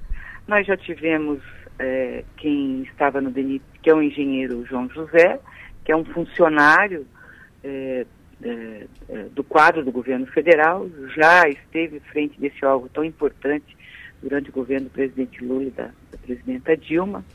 É, mas assim, eu não não não não, pode, não, não pode sei dos outros nomes. Pode voltar o João José? Olha, é, o, é um nome que é interessante, que é um nome que conhece a estrutura do DENIT, é do quadro de carreira do governo federal, é uma pessoa seríssima, ela tem qualificação para ocupar esse quadro, esse, é, essa função, uma pessoa preparada, mas é, é, um debate que tem que ser feito também, né, juntamente com o Ministério dos Transportes, é, diante da grande tarefa que tem é, a superintendência do DENIT aqui no estado de Santa Catarina, que é o acompanhamento, acompanhamento das obras. O Piara Bosque, a deputada Ana Paula, à tua disposição. Bom dia, deputada Ana Paula. Vamos falar com a senhora novamente. Deputada, desde ontem a especulação e as informações que surgem são muito fortes sobre o Décio, Décio Lima, ocupar a presidência do Sebrae Nacional. O que, que, o que, que, tem, o que, que tem de concreto nessa, nessa, nessa informação, deputada? Olha, o Piara, bom dia para você também. É, realmente o presidente Lula chamou o Décio não está em Santa Catarina, foi chamado para conversar com o presidente Lula né, sobre a, essa possibilidade, não tem nada concreto ainda, de assumir essa pasta tão importante que é o Sebrae Nacional. Até porque vamos fazer um, vamos fazer um resgate histórico a, a, organização de micro e pequenas empresas aconteceu no estado de Santa Catarina, mais especificamente na cidade de Blumenau, com, na época com micro e pequenos empresários que estavam descontentes com o governo, da organização de, de, de, dessas pequenas eh, e médias empresas, micro, pequenas e médias empresas. E Santa Catarina é um estado diferenciado. Na época, quem estava coordenando essa organização era o empresário Pedro Cascais, fizeram a Simpev na, na, ah, na, época, acompanhei todo esse processo, porque sou de Blumenau, depois veio a, a organização através da AMP. Então, assim, ó, é, por essas e outras razões, pela qualificação do BEST, pela história da micro pequena empresa em Santa Catarina, que depois foi um movimento que permeou todo o nosso país, e o Décio foi um excelente gestor, tanto na Prefeitura de Blumenau quanto no Porto, é, tem conhecimento dessa área. O presidente Lula chamou Décio para uma conversa. Isso não quer dizer que Décio vai ser ou não presidente do SEBRAE. Apenas para conversar e nós esperamos aí que aonde o Décio puder ser útil para esse governo que vai ser exitoso e já está sendo, que é do presidente Lula, ele vai contribuir muito para o setor produtivo, para os micro e pequenos empresários, médias empresas, e vai ser certamente um interlocutor entre a sociedade, o meio empresarial e o governo do presidente Lula. Magis Topassoli. Bom dia, deputada Ana Paula Lima. É, cumprimentá-la também pelo início do mês da mulher, né? E aproveitar esse assunto para dizer o seguinte: é, na, durante a, a campanha, a, uma pessoa aqui da nossa região, né, que, é a, que foi a Bia Vargas, foi candidata a vice na chapa com o Décio Lima. E, e, eu queria saber o seguinte: vocês, vocês mantêm algum contato? Tem a intenção de, de estreitar essa, essa relação, de repente, é, de, de levar a, a Bia para o seu partido? Como é que ficou isso pós-eleição? Olha, a, a, a, bom dia, Maga. Em, nome, em seu nome, cumprimento todas as mulheres, especial Bia Vargas, que foi uma revelação nessa campanha eleitoral do ano passado, de 2022, fez um, um, um excelente debate com as mulheres, principalmente as mulheres é, negras, né? as mulheres que não tinham a visibilidade, né? e, e foi um, uma expressiva né? e uma surpresa muito grande para todo mundo, para o povo catarinense, a presença da Bia Vargas juntamente com Décio Lima fazendo debate em todo o estado de Santa Catarina do plano de governo. Ela é uma pessoa muito querida por nós, estamos sempre em contato, né? conversamos muito. Ela hoje está no PSD, é, em nenhum momento a gente né, é, falou né, da possibilidade é, de estar é, vindo para o Partido dos Trabalhadores, ela está muito tempo no PSD, mas seria uma grata satisfação ela estar nas fileiras dos partidos trabalhadores. A Bia, é, como eu falei ante, anteriormente, ela é uma pessoa muito especial, tanto para mim quanto pudesse, como também para a militância do Partido dos Trabalhadores. E ela, inclusive, em nível nacional aí também, ela, dentro da nossa agremiação partidária, é uma pessoa que tem todo o nosso respeito e certamente agora estou indo para o sul do estado, quero dar uma conversada é, com a Bia Vargas. Então, ela está, sim, é, sempre em contato com a gente.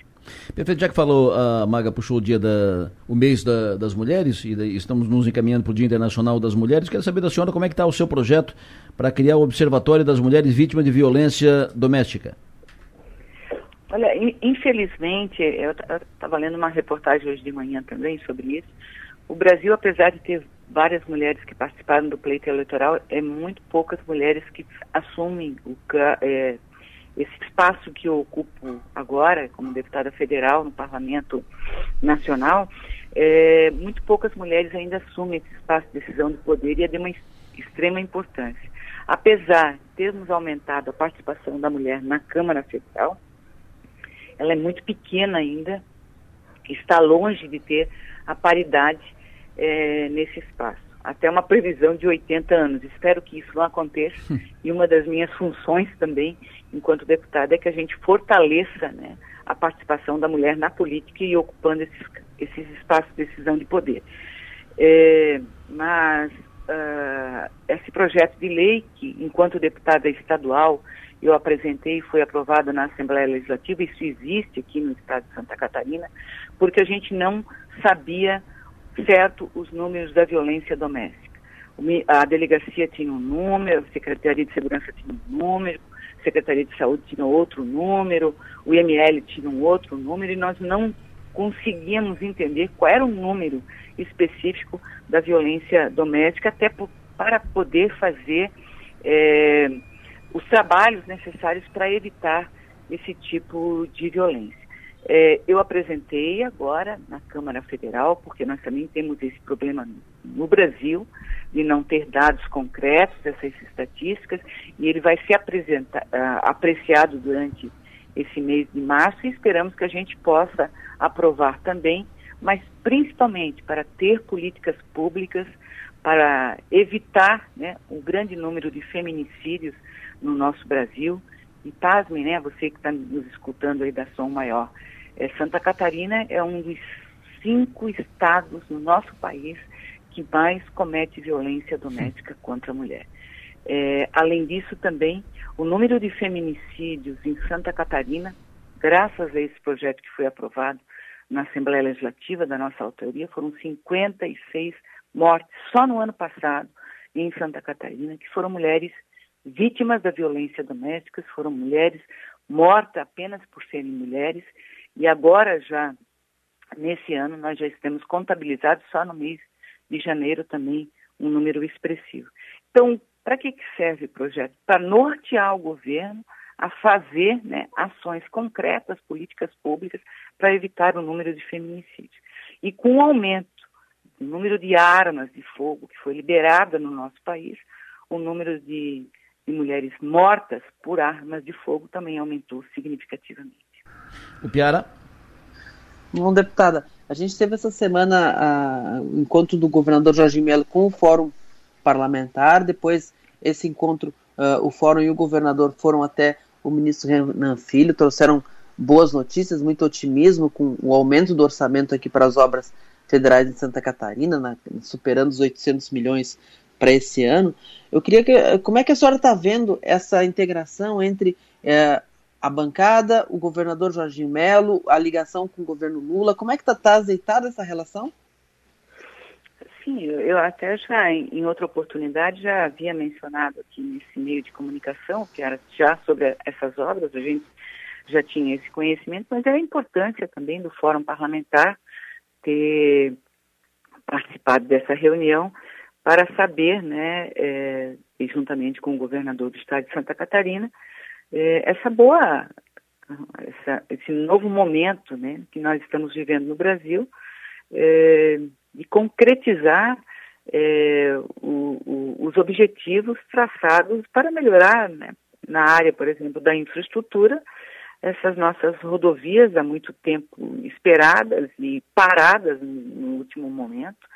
Você sabe muito bem, vocês que, é, que são da imprensa, que o antigo governo do presidente, do ex-presidente, ele tirou recursos de obras muito importantes para o estado de Santa Catarina. Exemplo, uh, digo aqui da 470, que o governador do estado na época, o governador Moisés, teve que tirar dinheiro do estado para concluir e fazer as obras federais. Mas como eu já havia falado, a eleição terminou dia 30 de outubro. Agora nós temos que trabalhar pelo povo catarinense. Eu, quando cheguei àquela cadeira lá na Câmara Federal, a nossa intenção é melhorar a vida do povo catarinense, independente de qual agremiação partidária iremos participar, né? E, e estamos. Então, é, já é orientação do presidente Lula, né? Que nós, o governo atenda todo mundo, tanto é que o governador Jorginho já foi atendido duas vezes pelo presidente Lula. Os deputados federais do seu partido também estão sendo atendidos no Ministério e o Fórum Catarinense é para isso, né, para unirmos forças e cobrarmos as ações do governo federal, mas de uma forma muito respeitosa, né? não da forma que, por exemplo, na outra legislatura, na antiga legislatura, que nós tínhamos um deputado da oposição ao governo Bolsonaro, não eram atendidas e as obras não vinham para o estado de Santa Catarina. Eu ouso dizer que a única obra que veio para Santa Catarina foi o ex-presidente, que agora está fujão, está lá nos Estados Unidos, na Disneylândia, veio só fazer motociata. Então não veio nada de concreto para o povo catarinense.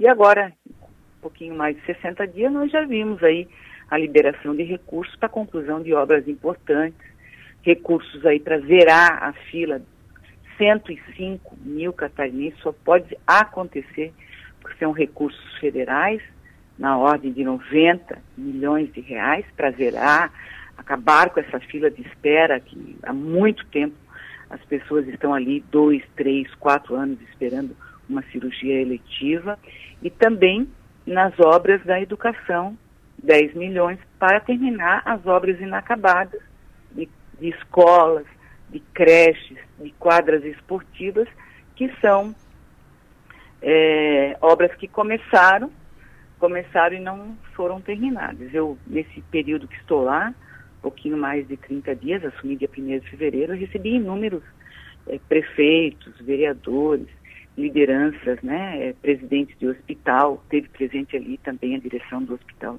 São José em Criciúma, pedindo recursos para o hospital. A gente tem atendido muita gente, né, nessa nova modalidade aí desse governo que tem é, respeitosamente atendido o nosso povo e dando né, todas as orientações e liberando os recursos necessários. Então, é, da minha parte e também dos ministros de Estado, né, eu sou vice-líder do governo, a nossa intenção é melhorar a vida do catarinense.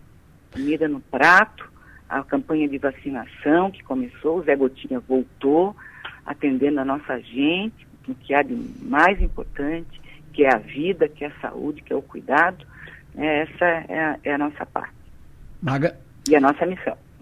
Deputada Ana Paula, eu quero saber o seguinte: a senhora tem previsão na agenda de visitar a região sul do estado, aqui, Criciúma especificamente? Porque se não tem, eu acho que a senhora vai ter que colocar na agenda, porque eu recebi aqui uma, um recadinho de uma uhum. pessoa que é da, da, da, mesma área de formação da senhora, né, que vem da área da saúde, que é a professora e reitora da Unesc, a Luciane Sereta, que também é presidente do sistema CAF. Ela disse o seguinte: envie um grande abraço a Ana Paula, uma colega corajosa e sempre lutadora pelos professores da área da saúde, uma amiga querida que tenho muita admiração e apreço. Espero que ela visite a Unesc. Eu vou gostar muito de recebê-la.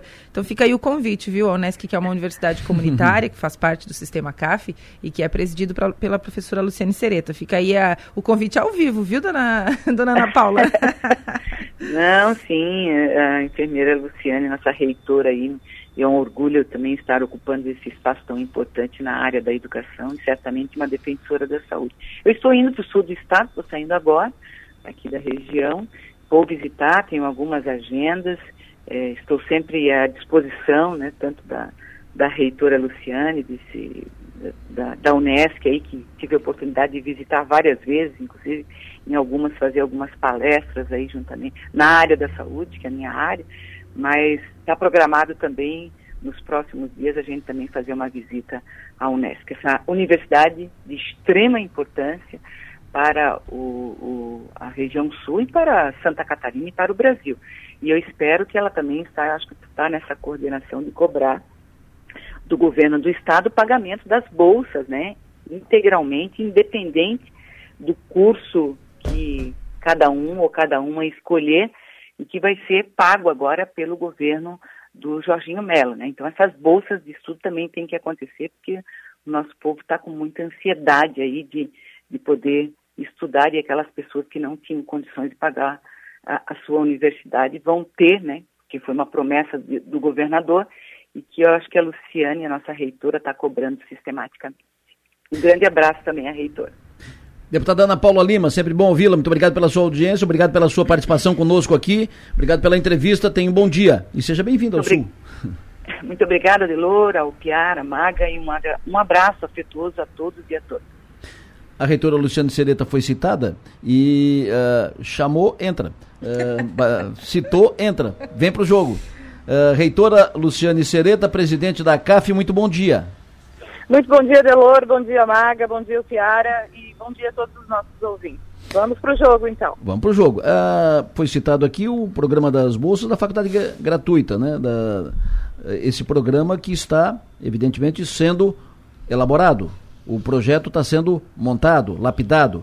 Uh, vocês, pela CAF, a senhora liderando essa, essa comitiva, agora na condição de presidente da Associação Catarinense de Fundações Educacionais, a senhora fez um roteiro, uh, fez uma, uma série de reuniões e conversas na Assembleia Legislativa, porque esse projeto vem para a Assembleia e é importante que os deputados tenham clareza do assunto e da diferenciação de universidade comunitária, de outras universidades. Eu quero ouvi-la sobre as conversas com os deputados e o resultado, o efeito, como é que os deputados estão recebendo, estão uh, pensando a, a respeito, presidente.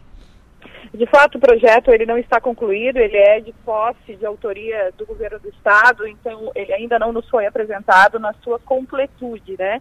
De todo modo, nós entendemos que é, ele foi um projeto concebido inicialmente é, para o sistema CAF, e, portanto, fomos até a Assembleia Legislativa, visitamos todas as bancadas dialogamos com os deputados, nós, um grupo de reitores, né, junto também da UDESC que nos acompanha, porque ela também é do sistema CAF, nós também temos é, defesas é, a fazer a essa instituição que é nossa, do nosso sistema.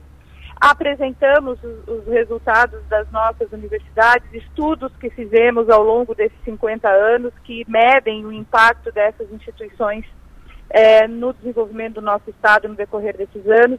Estivemos também na Casa Civil, estivemos também na Secretaria de Administração, buscamos é, é, dialogar sobre algumas premissas que consideramos importantes, entre as quais essas que a própria a querida deputada Ana Paula traz, né, da, é, é, da amplitude né, do projeto para todos os estudantes, ele de fato tem essa garantia, né, sem distinção de cursos, é muito antes ao contrário, mas uh, considerando aí todas as todas as necessidades que o Estado tem, mas também as disponibilidades orçamentárias e as possibilidades que as nossas universidades têm. O, fomos muito bem recebidos, grande parte, se não quase todos os nossos deputados, eles são oriundos do sistema CAF, suas formações foram feitas nas nossas universidades, seus filhos estudam nas nossas universidades, é, seus eleitores, grande parte também estudam nas nossas universidades, logo eles sabem de que lugar nós estamos falando, né? E, e, muitos deles diziam, né, não precisa pregar para convertido, porque a gente sabe que lugar é esse e, e, e, quais os impactos dessa, dessas instituições para o Estado de Santa Catarina e para o Brasil. Então foi uma conversa ótima, muito produtiva e eu acredito que produzirá os efeitos necessários, porque o que nós estamos é, dialogando é sobre o destino desses recursos públicos, né? Não é nem sobre outras questões, é realmente que que o projeto seja muito bem adequado a, por parte do governo e também por parte da LESC, que nós sejamos ouvidos e possamos participar dessa construção agora no seu final. E, e também é, a questão da, da segurança é, do, do, destino desses recursos, né? Perfeito. O Piara, a reitora à tua disposição, presidente da CAF. Bom dia, reitora. Prazer falar com a senhora novamente. Reitora, a ideia é que o projeto comece a vigorar já no segundo semestre. Quando se falava na campanha eleitoral, eh, se falava num custo de 2 bilhões por ano. Para esse para 2023, esse segundo semestre, quanto é que é, é, se imagina que possa ser o custo para o orçamento do Estado desse, de, do, do faculdade gratuita? É, eu acredito que o projeto seja mesmo apresentado logo até o final desse, desse mês de março, pelas informações é, obtidas é, é, junto à Casa Civil, junto à Secretaria de Estado de Administração. É, acredito que ele tramite, é, chegue à Assembleia já mais preparado para que ele seja dialogado pelos pelos deputados, então uh, siga o seu fluxo de aprovação sem, sem grandes atrasos e que seja possível implementá-lo no segundo semestre. Acredito que é, é, esses 2 bilhões de, de, reais devem ser graduais, não, não avalio que eles sejam de pronto uh, destinados a esse projeto. Também penso que é um projeto novo, tudo que é novo precisa ser implantado e avaliado, e à medida em que for implantado, deve ser é, monitorado e o Estado terá esse papel, inclusive, né, de monitorar a implementação desse projeto nas nossas instituições. Imagino que, é, e veja, digo imagino porque eu não tenho esse dado e essa informação que é proveniente da Secretaria da, da, do Governo do Estado, né, que é quem pode te responder com segurança quanto será destinado neste ano, além do Unido. Neste ano nós já temos aí é, meio milhão de reais, 500, 500, é, 500 milhões é, de reais já é, destinados ao Unido. Nossos alunos já estão acessando é, em continuidade do ano anterior. Acreditamos que para o segundo semestre mais uma parcela dessa né, seja destinada mais entre 300 a 500 milhões de reais seja destinado a esse projeto para o segundo semestre. Acredito, eu não tenho essa informação segura e nem posso te, te afirmar, portanto, esse, esses valores. Mas, para a cobertura que se propõe, acredita-se que seja essa a estimativa. Maga? Presidente Luciane Sereta, primeiro também quero cumprimentá-la pelo início do mês da mulher, que é um mês que a gente vai, vai falar muito sobre a presença da mulher na política também. A senhora é uma, uma, uma, uma ocupa esse espaço, é, nesse espaço político, né? E a senhora já falou sobre isso, mas eu gostaria de voltar no assunto. É, é, pela estruturação do projeto nesse momento, então é possível dizer que ele há sim possibilidades que ele seja implantado já no segundo semestre de fato?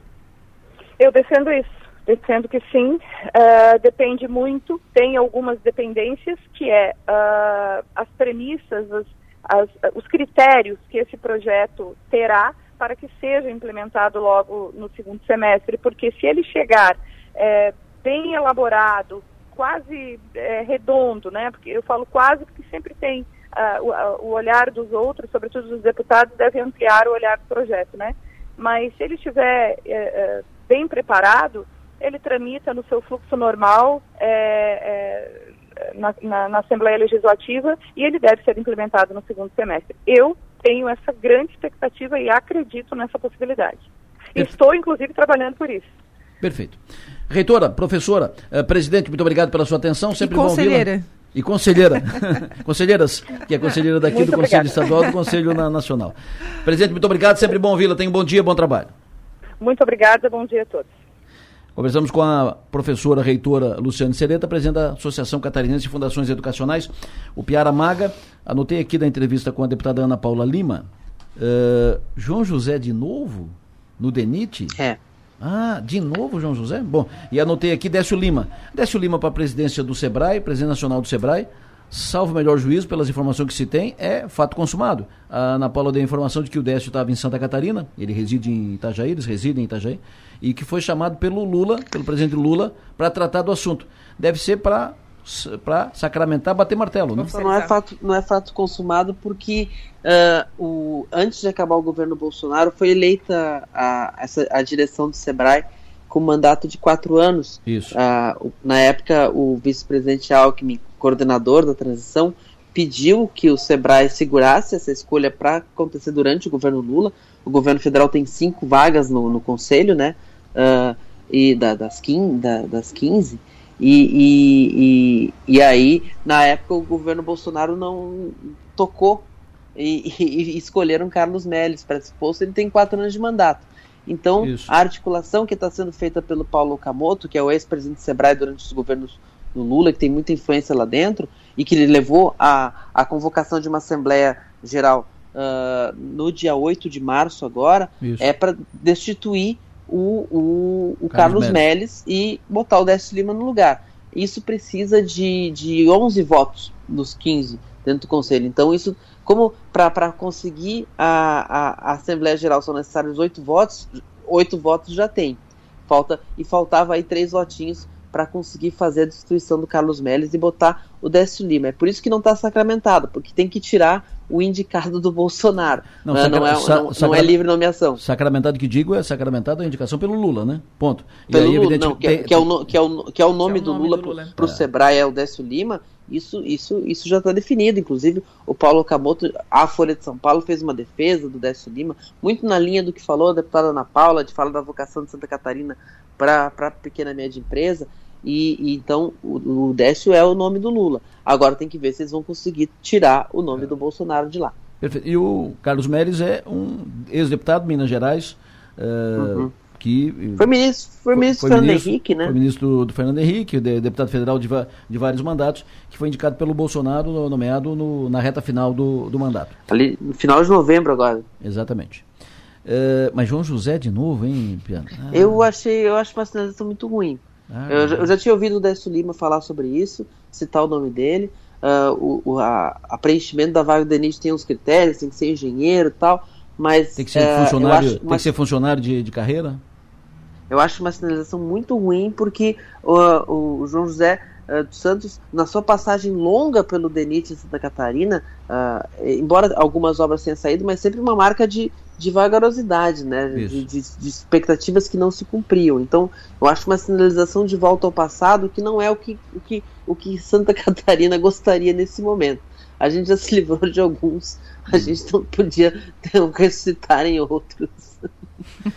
O que, que tu anotou, Maga, da entrevista com a deputada Ana Paula e com a reitora Sereta? Primeiro com a, com a reitora Sereta, então a gente começa a vislumbrar aí a, a implementação, né, a efetivação desse programa de faculdade gratuita de fato para o segundo semestre. A gente deve ter alguma movimentação nesse sentido, porque eu lembro que desde que a gente começou a acompanhar essa pauta, a gente tinha essa dúvida, né? Será que vai dar tempo de estruturar todo o projeto? É, é, de onde vai sair os, de onde sairão os recursos para o pagamento? Vai passar na Alesc com facilidade? Não vai passar? Como é que vai ser essa construção? Claro que é, a, a, presença e a construção né, de diálogo que a própria reitora e todos os reitores do sistema CAF vêm fazendo, é, certamente surtirão esse efeito prático que é de conseguir colocar o projeto na rua implementado a partir do segundo semestre. E é uma expectativa não só do sistema CAF, como dos estudantes de modo geral, né? É, da deputada Ana Paula Lima, é, que sempre conversa com a gente. Enfim, a gente, ela, te, ela tem um, um, tom de conversa bastante é, amistoso, enfim, e, e, mas mantém né, a, a, mesma linha de conversa do próprio presidente Lula, que faz questão o tempo inteiro de, de relembrar né, o governo passado e dizer, olha, é, ela sempre cita, né, ó, Santa Catarina não recebeu nada, hein, só teve motociata, ela sempre cita isso aqui. Mas, uh, e, a, e, a, informação, né, com relação ao DENIT, eu acho que foi a principal, principal informação que a gente tem em prática, além da indicação do, do Décio Lima para o SEBRAE. Perfeito. Alguma, alguma consideração sobre a entrevista da reitora? O Piara? Uh, eu queria fazer a consideração sobre a Ana Paula defendendo a faculdade gratuita do Jardim, né? Uma defesa inusitada, de onde eu não esperava. Geralmente o PT uh, eh, defende que o investimento seja de abertura de mais vagas da universidade pública, que é a UDESC. Aliás, a UDESC faz parte da CAF, né? Isso, Isso é muito curioso. E, e, o, o, e ela fez uma defesa do, da, da, expectativa pela, pela, pela execução do, da promessa do Jorginho Melo. É um apoio que vem de onde não, se esperava. Perfeito. O Piara Bosque, muito obrigado, sucesso e energia, bom trabalho, até segunda, bom final de semana, bom descanso. Bom final de semana para todos nós. No plenário, oferecimento. Naturai. Nossa natureza é se alimentar bem. E Construtora Nunes. Ex-funcionários da Carbonífera Criciúma estão preparando uma manifestação devido à demora no desfecho da situação.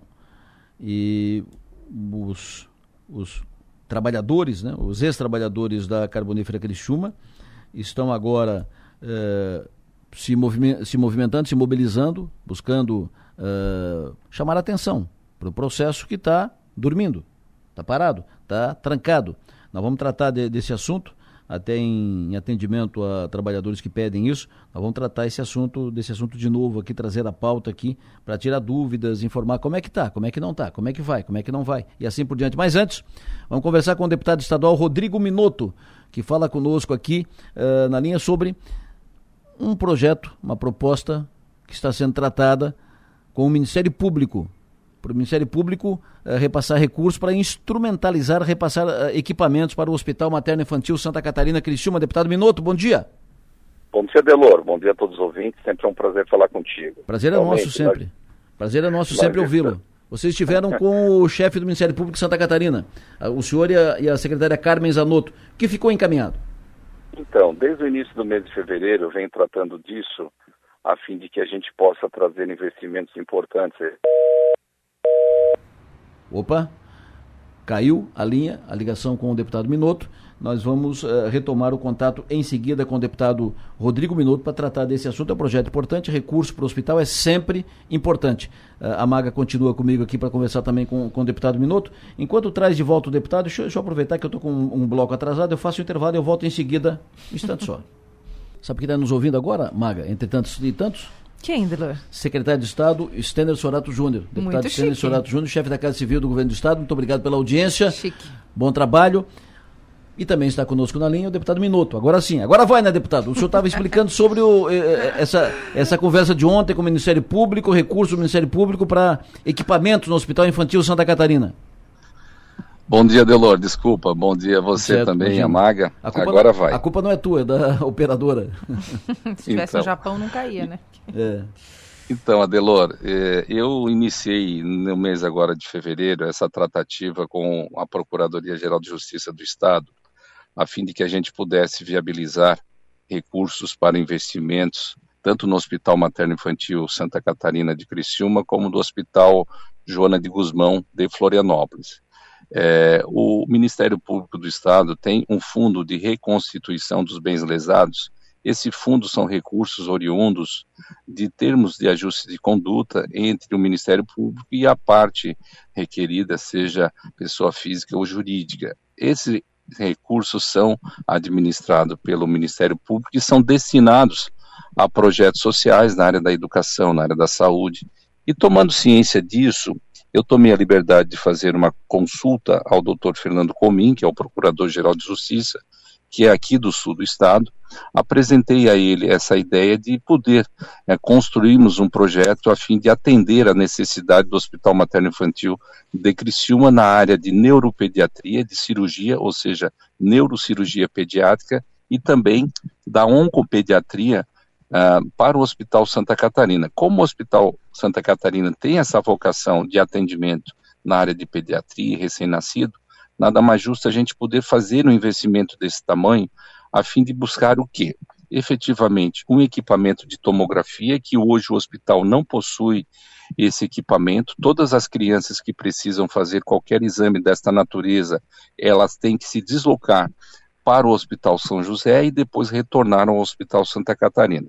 Imagine uma criança que tem um trauma é, de crânio ou algum acidente vascular que precisa de um, uma intervenção urgente e, e tenha que fazer esse tipo de deslocamento. Então, o nosso objetivo é, de forma bem clara e objetiva, é trazer investimentos para a aquisição de um equipamento de tomografia e também de equipamentos e instrumentos que possam habilitar o Hospital Santa Catarina para fazer a neurocirurgia pediátrica bem como uma, uma, uma atenção especial à oncopediatria, que deverá ser habilitada pelo governo do estado através do Ministério da Saúde. Então, esse projeto é um projeto interessante, acredito eu que nos últimos cinco anos o Hospital Santa Catarina não recebeu um aporte de recurso desse tamanho que nós estamos buscando, e também para o Hospital Joana de Guzmão, olha só, um hospital que é referência no Brasil, não tem sequer um equipamento de ressonância magnética no hospital. Então,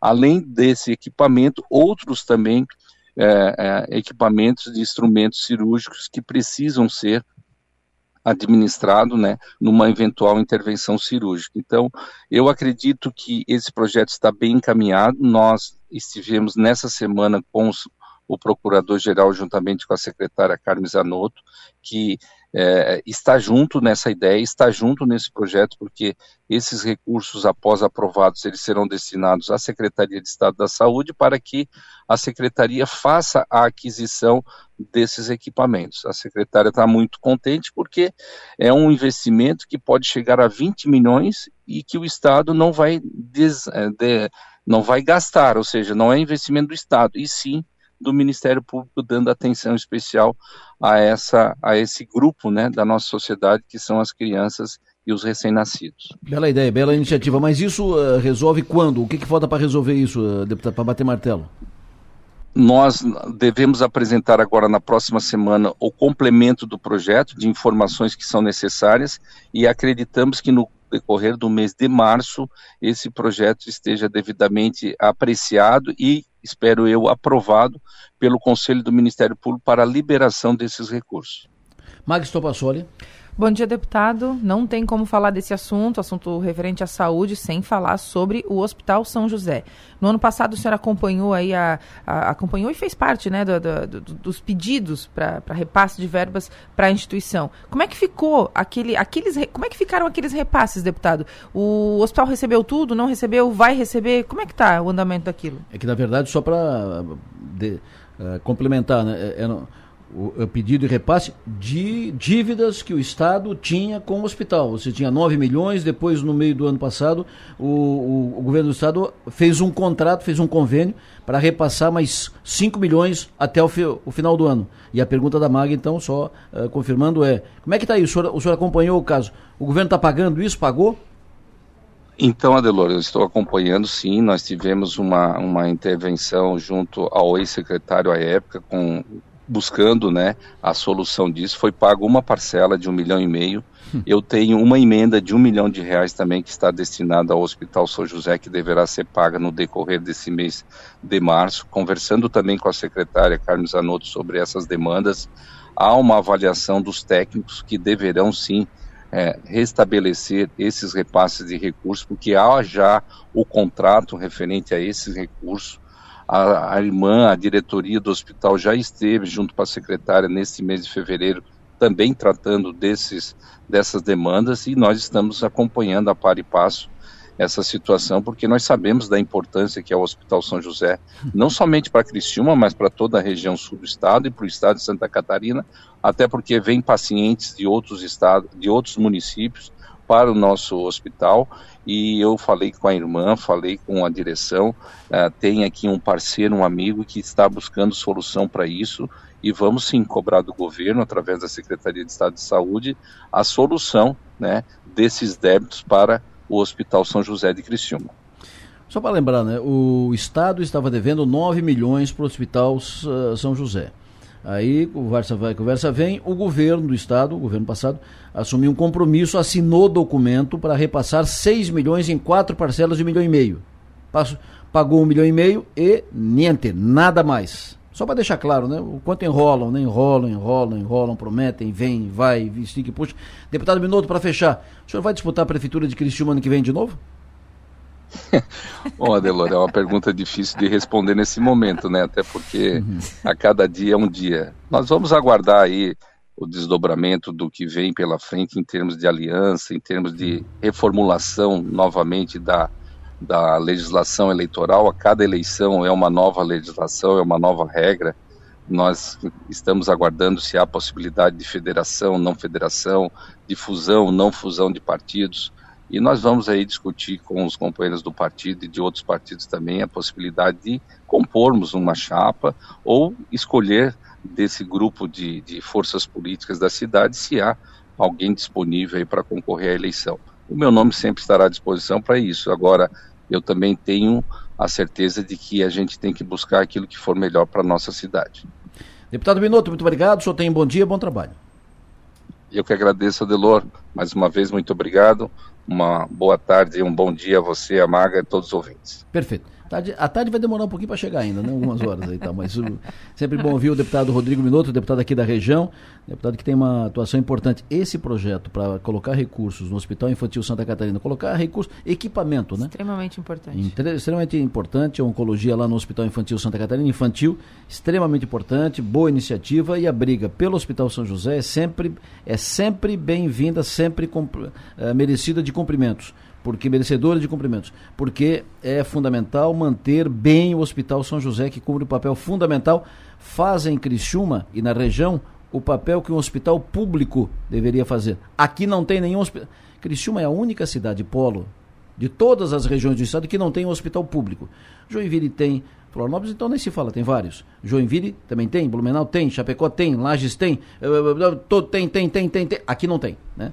E é um dó que, que a assinatura de, de convênio, assinatura de contrato, assinatura de compromisso não, não, não significa muita coisa, né, Delor? Ainda Porque, mais em época de campanha é, eleitoral. Faz, né? Assina o documento, de, promete que vai fazer o repasse, e, e esse tipo de documento deveria valer como reserva de caixa, né? Assinou, está reservado no e caixa, história, tem que né? repassar. Quem assinou é, é, fazia o discurso contra a velha política, porque nós somos a nova política e tal. Nada mais velho na política do que assinar contrato, convênio, fazer compromisso em época de campanha e não cumprir. Não né? cumprir. Nada certeza. mais velho na, na política do que isso. É, o deputado Minuto falou dessa, dessa relação com o Ministério Público, essa, essa negociação. O Ministério Público que está em vias de trocar comando. O doutor Fernando Comim, que é o chefe do, do, Ministério Público, deixa o cargo no dia 10 de abril.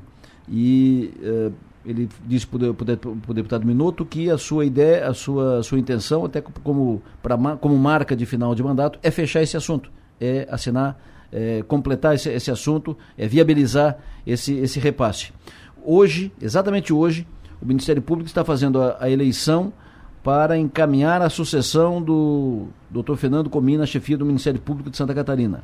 Hoje tem eleição para definir o novo chefe do Ministério Público. Seis nomes disputam a cadeira de Procurador-Geral de Justiça do Estado.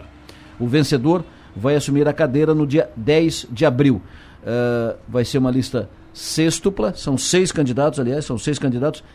três mais votados, monta uma lista tríplice que será encaminhada ao governador Jorginho Melo, que vai então escolher o novo chefe do Ministério Público em Santa Catarina, posse prevista para o dia 10 de abril. Tchau. É isso? É isso. Sextou. Quem é o teu pod de teu podcast desse fim de semana? A minha convidada do pod de amanhã é a é uma mulher política de Santa Catarina. É a março por mulher. É. Tu vais ouvir mulheres nesse Vou mês de março. ouvir mulheres no mês de março. Show, parabéns. É a ex-deputada, né, uh, Angela Amin, que só. conversou comigo sobre... Te mandou um abraço, inclusive, Dona Adelor. Mandou um abraço pro Cuco? Mandou um abraço pro Cuco. Aí eu perguntei pra ela, senhora, o Cuco te mandou um abraço? Ela manda um abraço pra ele. Tava falando dele aqui em casa, por onde anda o Cuco? E aí ela explicou pra nossa audiência. Ela explicou? Ela explicou. Então E quer, quer saber por, que, por que, que ela me chama de vai Cuco? ter que ouvir o pod amanhã aqui na Som Maior e depois nas plataformas de áudio e vídeo. Fechou. Amanhã que hora o pod aqui? 10 e meia da manhã. Fechou. Uh, amanhã também, vou aproveitar o embalo aqui com a, com a Maga, amanhã tem o Nomes e Marcas. Meu entrevistado de amanhã do Nomes e Marcas é o secretário da Fazenda, Cleverson Sievert. É um novo, é uma pessoa novo de, de idade, mas que já tem uma, uma caminhada. Ele foi para o governo, ele foi, pra, foi levado pelo Luiz Henrique, pelo governador Luiz Henrique no seu primeiro mandato. Ele tinha vinte e poucos anos. Era um gêniozinho, é, que ia acima da, da média. E rapidinho ele já estava ocupando uma de chefe do tesouro do, do, governo.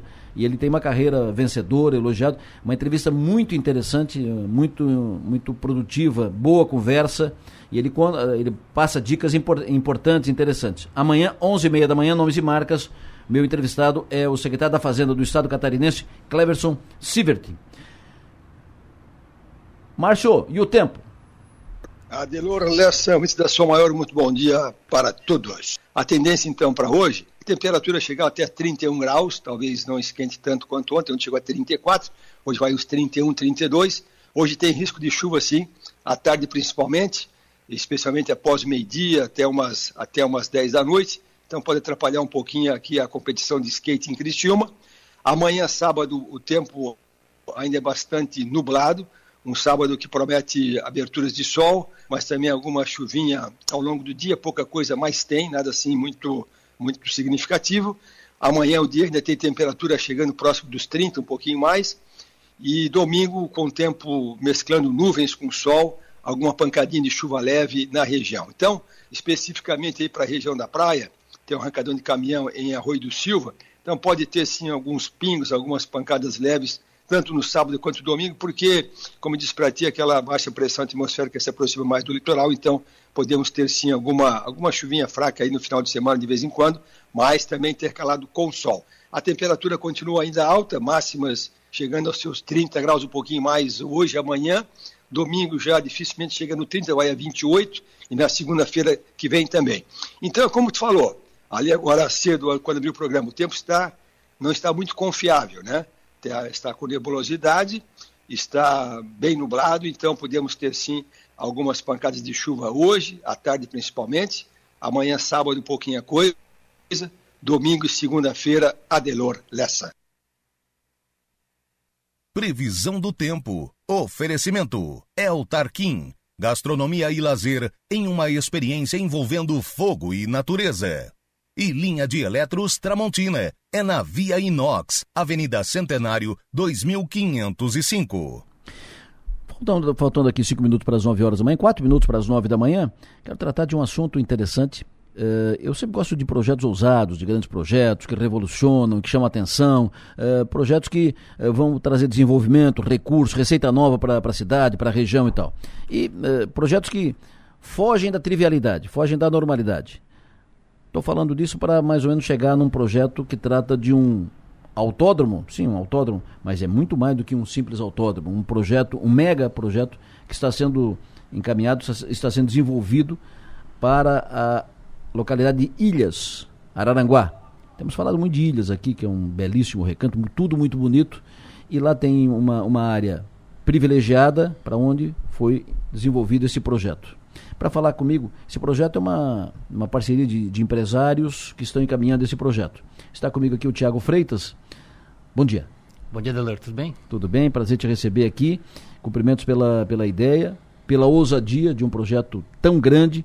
É, são vários, vários uh, várias mãos né, que estão envolvidas nisso, tem uma, tem uma parceria do poder público, empresários.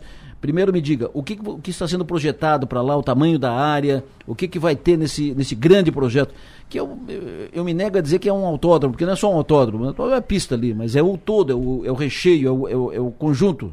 É, um tripé, né, Delor? A gente pensou na parte eventos, é óbvio, né? Eventos múltiplos e de várias, várias é, funcionalidades, né? Mas também temos a parte de um condomínio, condomínio literalmente condomínio fechado de box, não é de casa. Ah, não é de casa. São boxes, né? Para o cara deixar o carro lá. E a gente pensou também na parte sócio-educacional. Então, imagina só, Delor, vamos ter lá dentro o que tem aqui na SATIC, desenvolvendo carros na prática, né? Então tem a parte educacional, profissionalizante, tem a parte do condomínio, propriamente dito, e a parte de eventos, pode ser feito cultural, não só eventos automobilísticos, óbvio, né? Mas eventos culturais, eventos de música, enfim. Aí o leque abre e a gente vai bem longe nas nossas ideias. Esse, esse projeto são vários empresários. Tem o Alex Cavalheiro, que é o dono da área, Uh, vocês uh, têm o projeto, têm apoio do, do poder público. Uh, como é que constrói tudo isso? Como é que fecha toda essa teia? A gente começou. O Alex tem um terreno lá com 200 hectares. Nós vamos usar 40 nessa fase para construir esse complexo, esse parque. A gente chama de parque, né? Certo.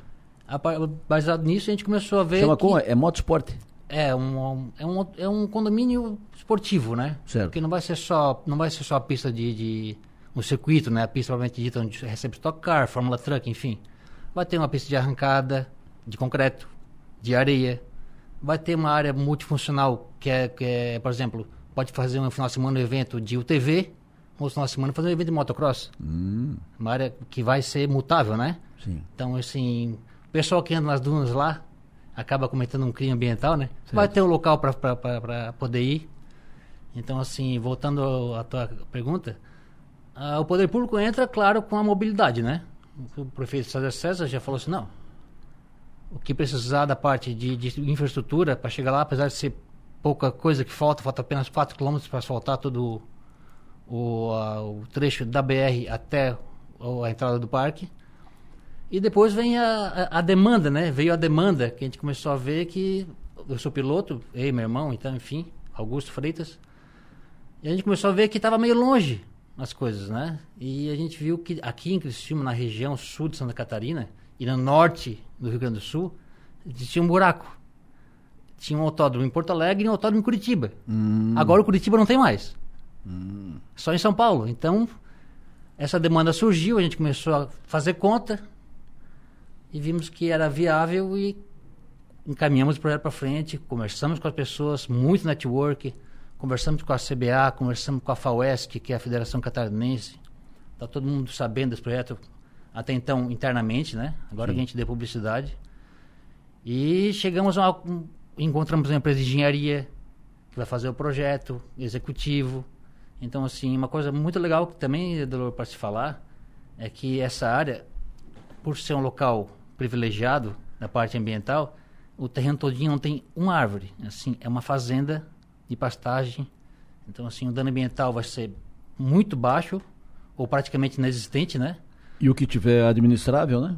Exatamente. Então, assim, a gente se preocupou também nessa parte ambiental que é muito importante para a região, para a região e é uma, uma pauta mundial hoje, né? É quem, quem conhece Ilhas e quem vai lá em Ilhas, vai, vai lá no Rinaldo, no restaurante do Rinaldo, vai lá no Bellini e tal, enfim, vai em Ilhas, eh, vai lá na, na Barra, desce da, quem desce, por exemplo, da, da, da Balsa, e segue para Ilhas, vai ra rapidinho identificar a área, porque é uma área grande e que é. Você vai identificar pelos moerões de, de cerca. Cerca é, é, marcada, então você sabe que aqui é uma área grande, definida, de, demarcada. Ali é para. Ali começa a área que vai onde será desenvolvido. Tem parcerias internacionais de grandes grupos nisso. Quem está envolvido com vocês né, nesse projeto? Na parte, na parte privada, a gente tem dois, dois grupos que vão tocar junto com a gente. A parte financeira, né? A parte de projetos. E na parte... Dois operação... grupos, eh, grupos locais, grupos na, nacionais, Não, internacionais? São Paulo, São Paulo. Grupo de São Paulo, São dois. Paulo. Dois grupos de São Paulo. E, óbvio, o investidor é, master é o, é o Alex. Né? O Alex Cavalheiro.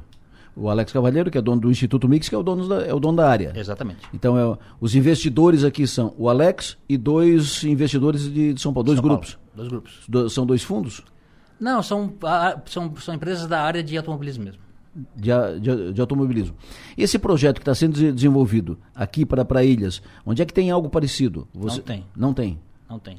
É um complexo onde, por exemplo, vamos falar do autódromo especificamente agora, tá? da pista de, de asfalto. Ah, o que, que a gente vê hoje no Brasil? A gente tem dois, somente dois autódromos homologados, que são só autódromos, funcionam como autódromo.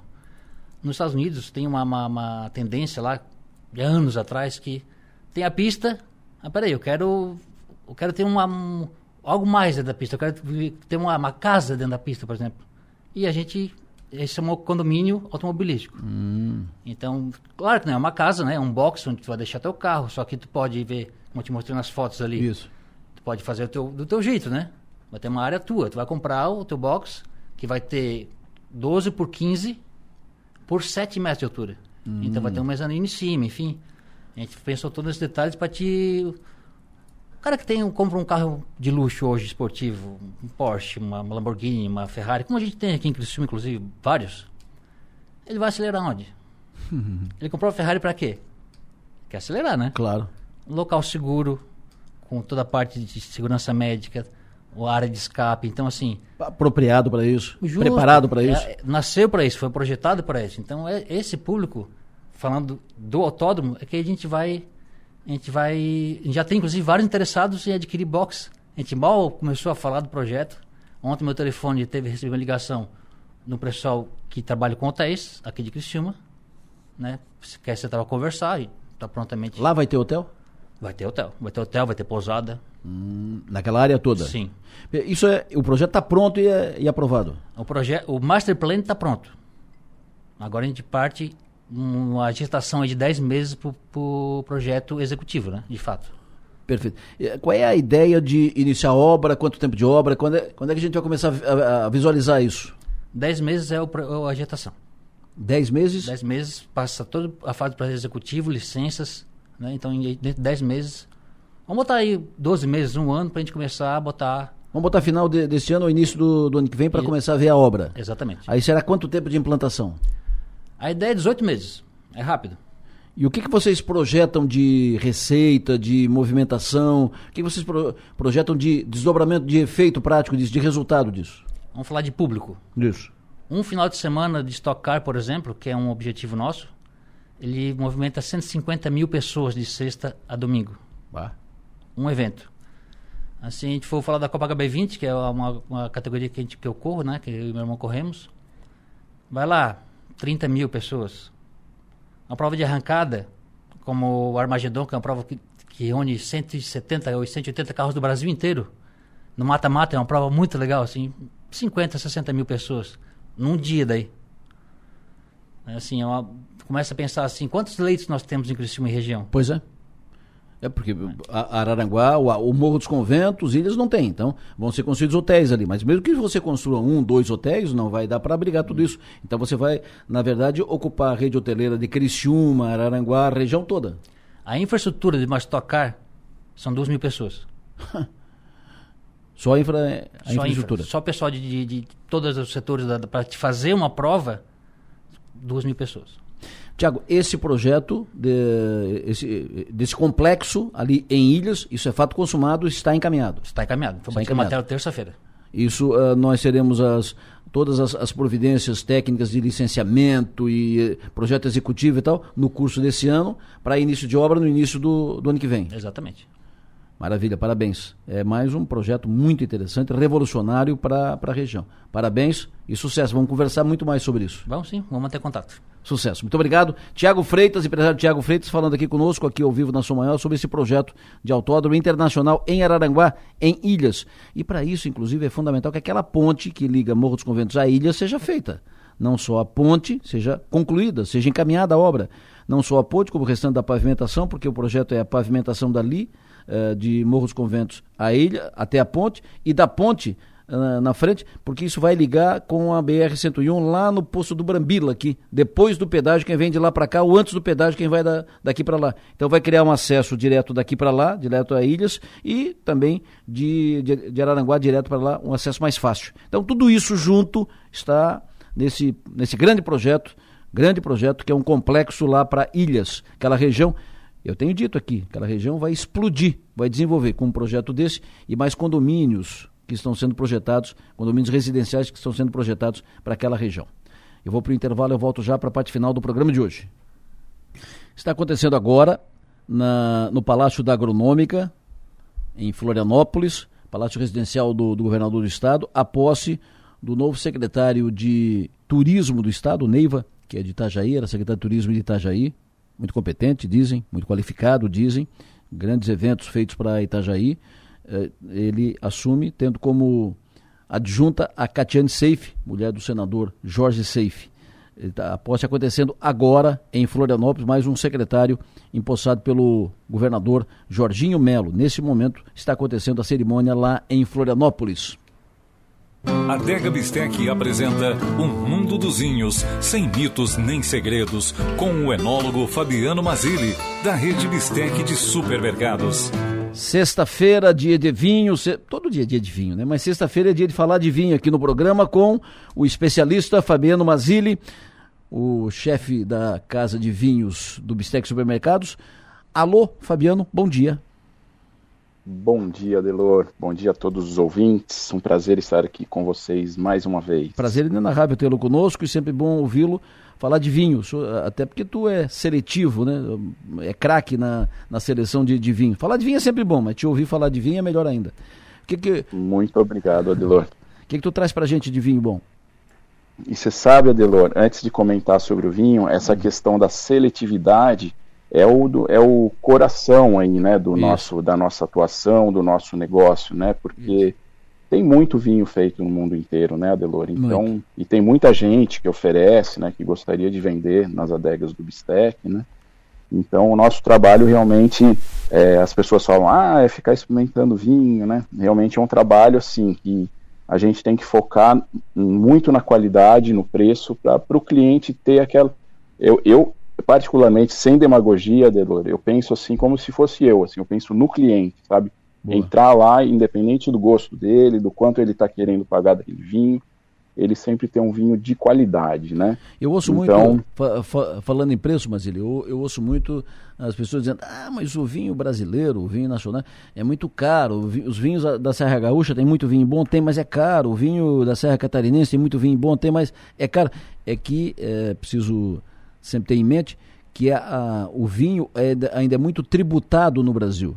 Uh, na Argentina, por exemplo, a tributação é bem baixa, na, na, América, no, na Europa também é mais baixa a tributação, então por isso que entra vinho de fora aqui por um preço melhor que o vinho daqui, que a tributação aqui é alta. Então o vinho aqui custaria, que poderia custar 50, acaba custando 100 porque a tributação é muito alta, faz o vinho ficar mais caro e tem que pagar tributo. É uma, é uma pauta para um dia ser levada pelos, eh, pelos parlamentares e pelos políticos e tal para mexer na tributação. Não porque ah, querem beber vinho. Não, porque o vinho representa emprego, renda, é, cultura, economia da, da região, economia do, do Estado. É uma atividade econômica, né? acima, acima de tudo. Mas. Claro, Delor. Só, só complementando o que você está dizendo, que faz todo sentido, é, se a gente pega, por exemplo, a, a legislação né, do, dos, do, dos Estados membros da comunidade europeia, de todos os países que eles entendem por lei que o vinho ele é alimento, né? então ele não é taxado como, como uma bebida alcoólica de teor mais alto, como o tabaco. Né? Então o vinho, por, por ter essa questão cultural na Europa, milenar, ele é considerado como um produto da mesa. Então isso faz com que a gente tenha produtos da Europa realmente que, é, que não são taxados na fonte assim. Um outro problema aí, Adelor, também, é que não é um problema, né? É inerente à nossa história, a história da vitivinicultura é, brasileira, né? Que é, se a gente vai na Europa, a gente encontra muitos laboratórios, muitas lojas de produtos enológicos, muita mão de obra especializada, né, em, em viticultura e enologia.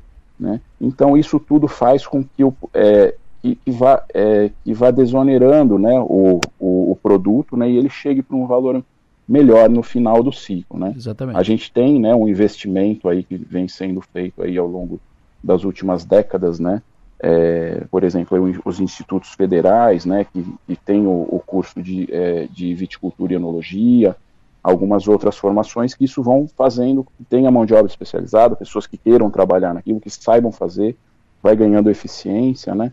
Então isso tudo faz parte desse processo que a gente está, por ser uma, uma, uma, vitivinicultura muito, muito nova, né? É, aqui no, ainda no Brasil, comparando com, a, com as histórias milenares, como, por exemplo, a do vinho que eu vou comentar hoje, para a gente não não demorar muito, né, Adelor? Perfeito, mas Argentina e Chile também, o vinho é considerado alimento, o tributo é, é mais baixo, não é?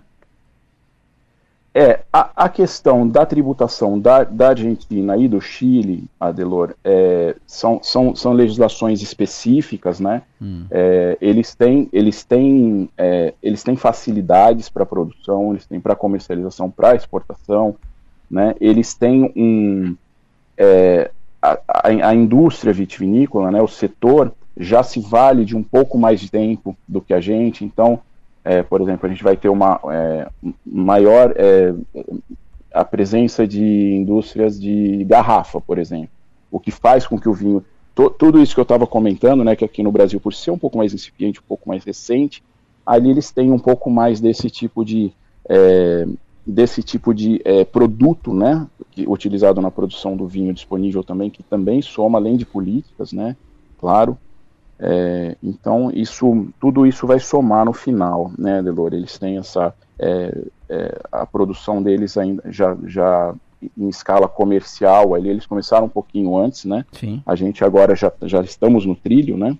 Várias regiões do Brasil, né? A gente né? É, tinha os vinhos de mesa ali bem fortes ali no interior de São Paulo, né? Depois as, as vites viníferas é, no Rio Grande do Sul, depois Santa Catarina. Hoje a gente tem Goiás, Espírito Santo, Minas Gerais, tem muitas regiões fazendo vinho, São Paulo se consolidando com vinhos finos feitos com uvas viníferas, né, Delor? Hum. Então realmente tem coisas de muita, muito boa qualidade, mas eu tenho que te dar razão, os preços ainda estão é, ainda estão altos. Acho que outro fator que pode pesar nisso é não ter tanta oferta, né?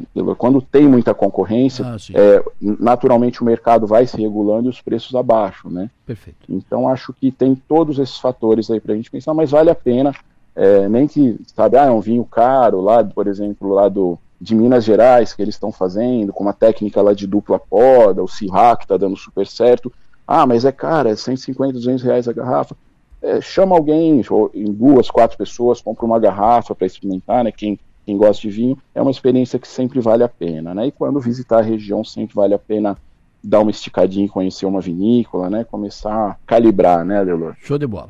Bom, derivamos. Qual é o vinho que tu trouxe hoje para mesa? Derivamos. Né? é bom conversar de vinho com você, Adelor. E derivamos bastante. De... E derivamos bastante, é uma volta grande.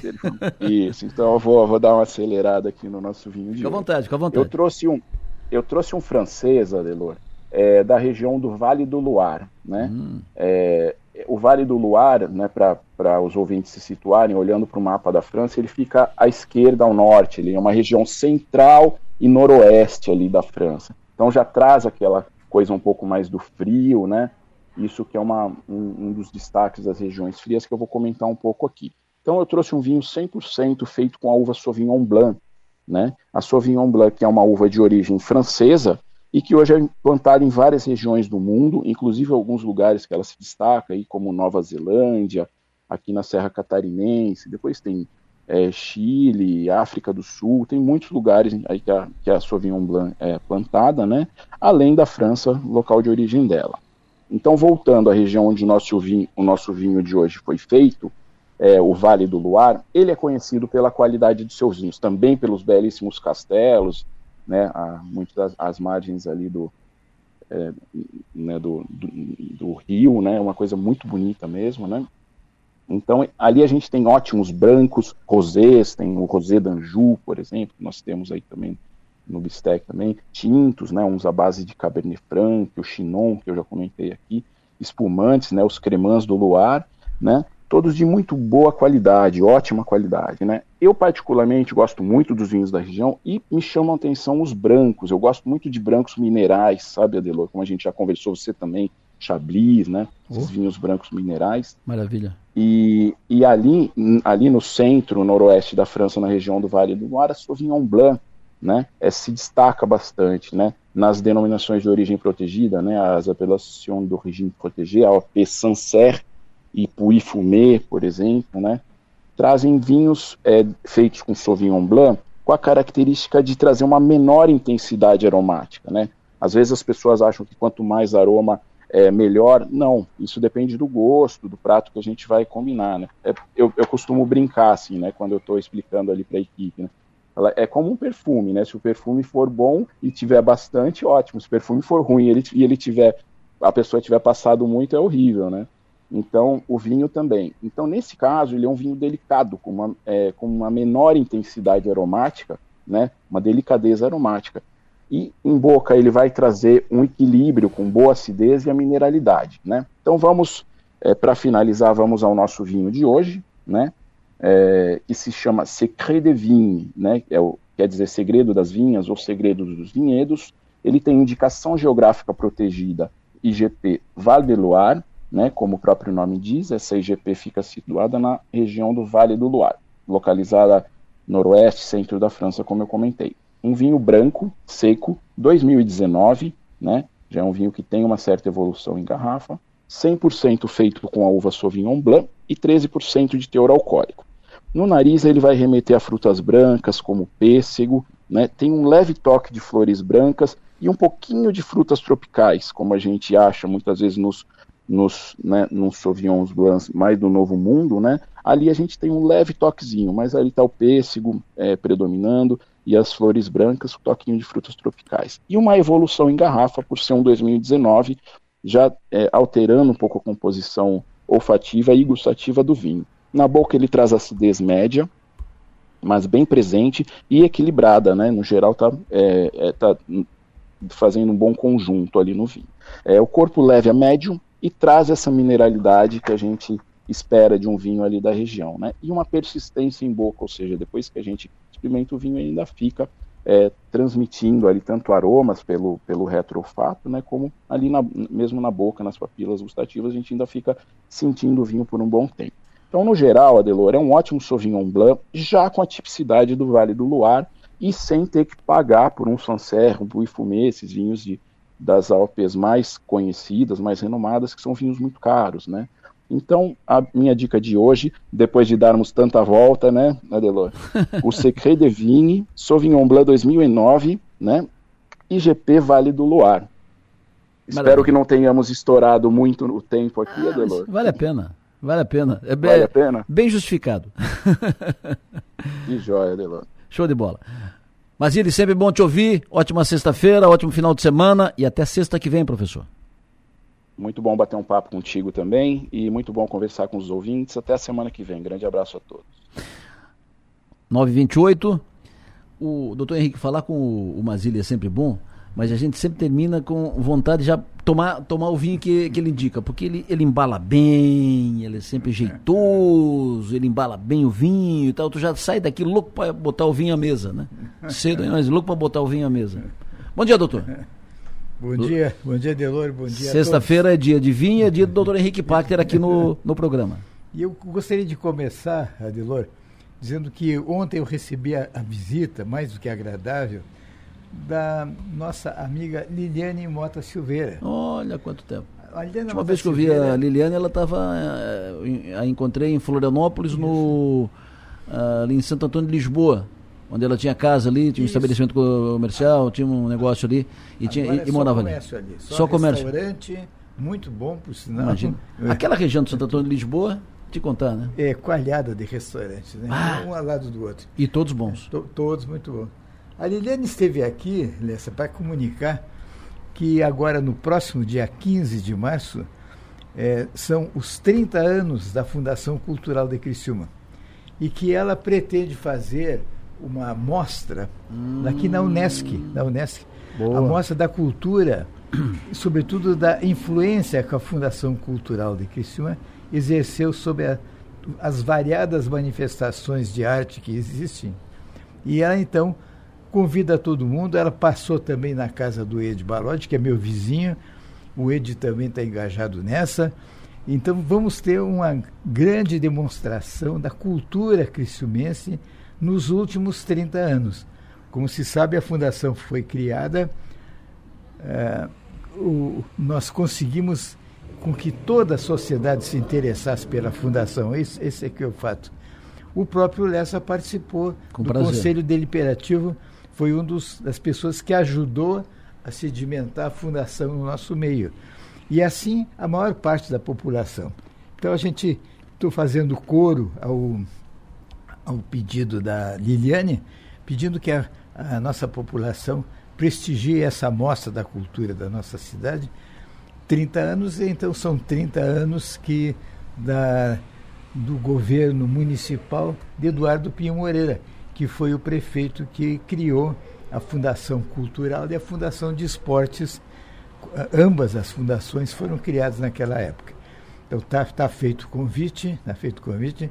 É, evidentemente que eu vou, quero é, reviver aqueles momentos em que a população esteve sempre ao nosso lado, sempre participou, sempre prestigiou e eu reputo é, a manifestação cultural naquela época como uma das coisas mais importantes do governo municipal. Né? Já tem data? Dia 15 de março. 15 de março, agora, agora, 15? Agora. Na Unesc? Na Unesc. Maravilha. Estarei lá. eu, eu, também. E reforço estou... o convite para que todos estejam lá, porque isso faz parte da história de, de Criciúma, um momento, momento importante, um momento mágico da, da cultura cristiumense. Foi um, um, um processo muito muito positivo, muito interessante, uh, muito bonito, um processo mu muito bonito de estímulo. Um momento que Criciúma viveu, um momento único uh, que Criciúma viveu uh, naquele período da, da, Fundação Cultural. Ali foi um momento muito interessante. A Fundação Cultural cumpriu bem o, o seu papel. Hoje é. ela não existe mais. Não existe a fundação? O, hoje a fundação não, ela, ela foi desativada e hoje ela é um departamento, voltou a ser uma diretoria da Secretaria de, de Educação. Olha, confesso minha ignorância, eu não, é. não sabia disso. Né? É. Ah, é, é uma decisão questionável, discutível. Como estava funcionando ultimamente, ela a tendência é que se encaminharia para isso. Agora, o, a, fundação deveria estar operando como operou lá no início, no seu comando, comando do Niara e tal. Né? Mas isso é uma outra discussão a ser, a ser encaminhada num momento específico, uma pauta específica para isso. Verdade, verdade. Eu não tinha, eu não tinha ideia de que isso estava ocorrendo. É. E, e, e, acredito que nem a própria Liliane, a publicitária Liliane Mota Silveira, que foi a, a alma do, do do, da criação da fundação, porque ela se empenhou realmente muito mais que todos nós. Eu, na, na, na função de diretor, presidente, eu reunia todos os, o, todos os componentes da fundação, na, na, na, casa Jorge Zanata da fundação, e nós discutimos. Seu Jorge assuntos... Zanata, que teve uma participação importante muito, nisso. Seu muito. Jorge entendeu, uh, apoiou, uh, apoiou pro, o processo, assinou embaixo, ou seja, ele. Uh, uh, um cidadão uh, de origem humilde, Sim. entendeu a importância da, da, fundação, repassou recursos e tal. Interessante. É. olha, o trabalho que a, Liliane, a ideia da, da Liliane é muito boa para resgatar tudo isso. Verdade. Muito legal. Verdade. E, então eu conto com todos. Dia lá. 15 isso. Dia 15 agora de Já até que vou aproveitar o embalo, aproveitar a oportunidade e vou fazer uma mesa aqui trazendo a Liliane, trazendo Perfeito. o senhor, trazendo pessoas envolvidas e tal, para falar daquele momento é uma vivido. quarta-feira, me parece. Uma quarta-feira. Talvez eu faça isso na quarta ou na quinta, para falar, lembrar daquele, daquele período, aquele momento, as conquistas e tal, tal. Acho, acho importante resgatar essa página da, da história. Verdade. Verdade. É, eu, eu, eu acredito que acredito que eu estou um pouco abalado com essa notícia, que eu não sabia que a, nossa fundação tinha descido alguns degraus na sua importância, né? na é verdade? É. E, mas eu acredito que não há nada que não se possa remediar, né? E o, os, os, nossos governos municipal e estadual não vão fazer, como é que chamava, essa, ouvidos moucos, a, a solicitação da, do, nosso, do nosso povo, da, daqueles que amam a cultura, a cultura, enfim, em nossa terra. Então, está dado o, o, recado E, como sempre, eu venho aqui, Adelor, para contar histórias, se possível, histórias amenas, né? Relacionadas com o médico. E a maior parte delas é extraída de livros e algumas da minha memória, né? Extraída de livros, existe um livro chamado eh, Fragmentos da História da história do, de Santa Catarina. Sim. É escrita por um jornalista que trabalhou eh, toda a vida em Blumenau e Itajaí. Certo. Sempre alternou essa, esse, esse lugar. E ele conta histórias fantásticas, histórias.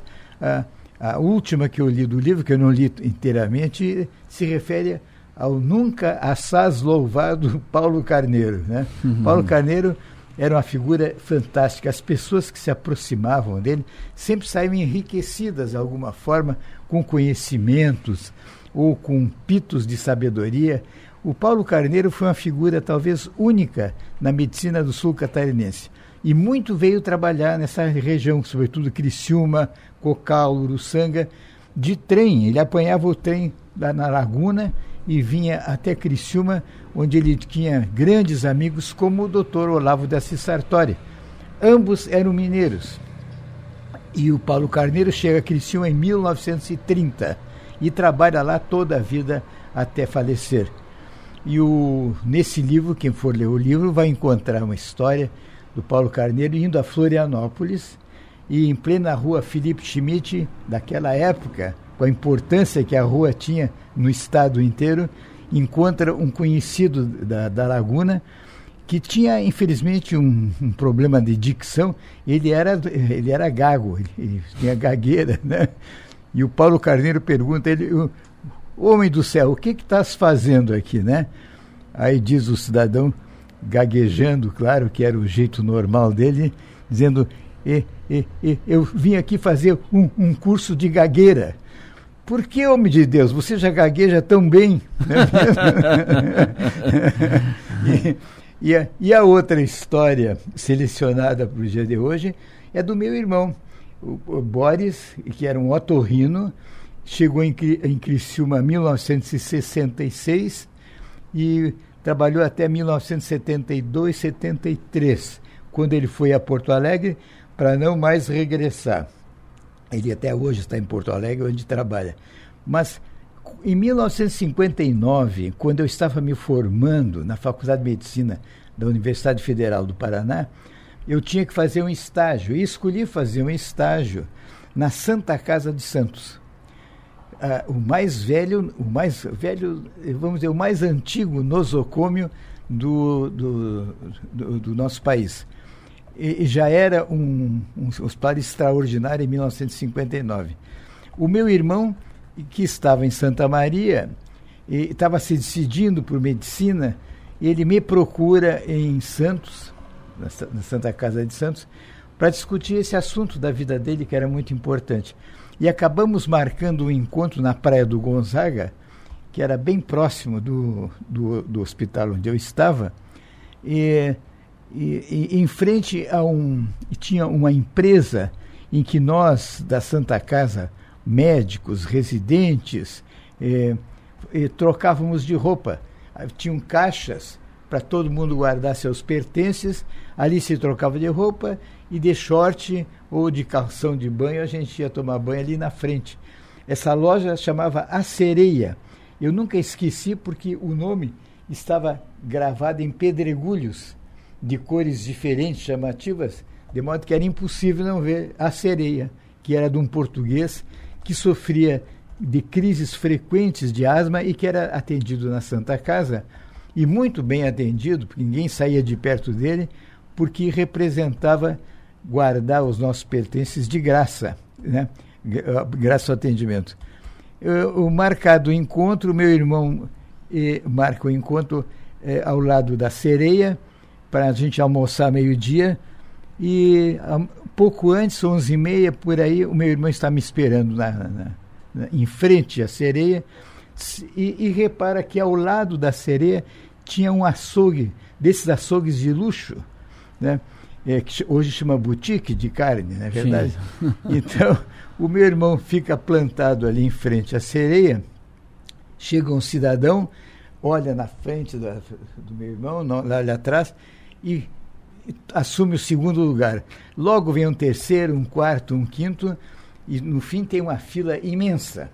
Até que chega uma, uma garotinha com, com ares de muito esperta, usando óculos e muito observadora, que chega até meu irmão e pergunta: Essa aqui é a fila do açougue? Meu irmão falou: Não, não, essa aqui é a fila para esperar meu irmão.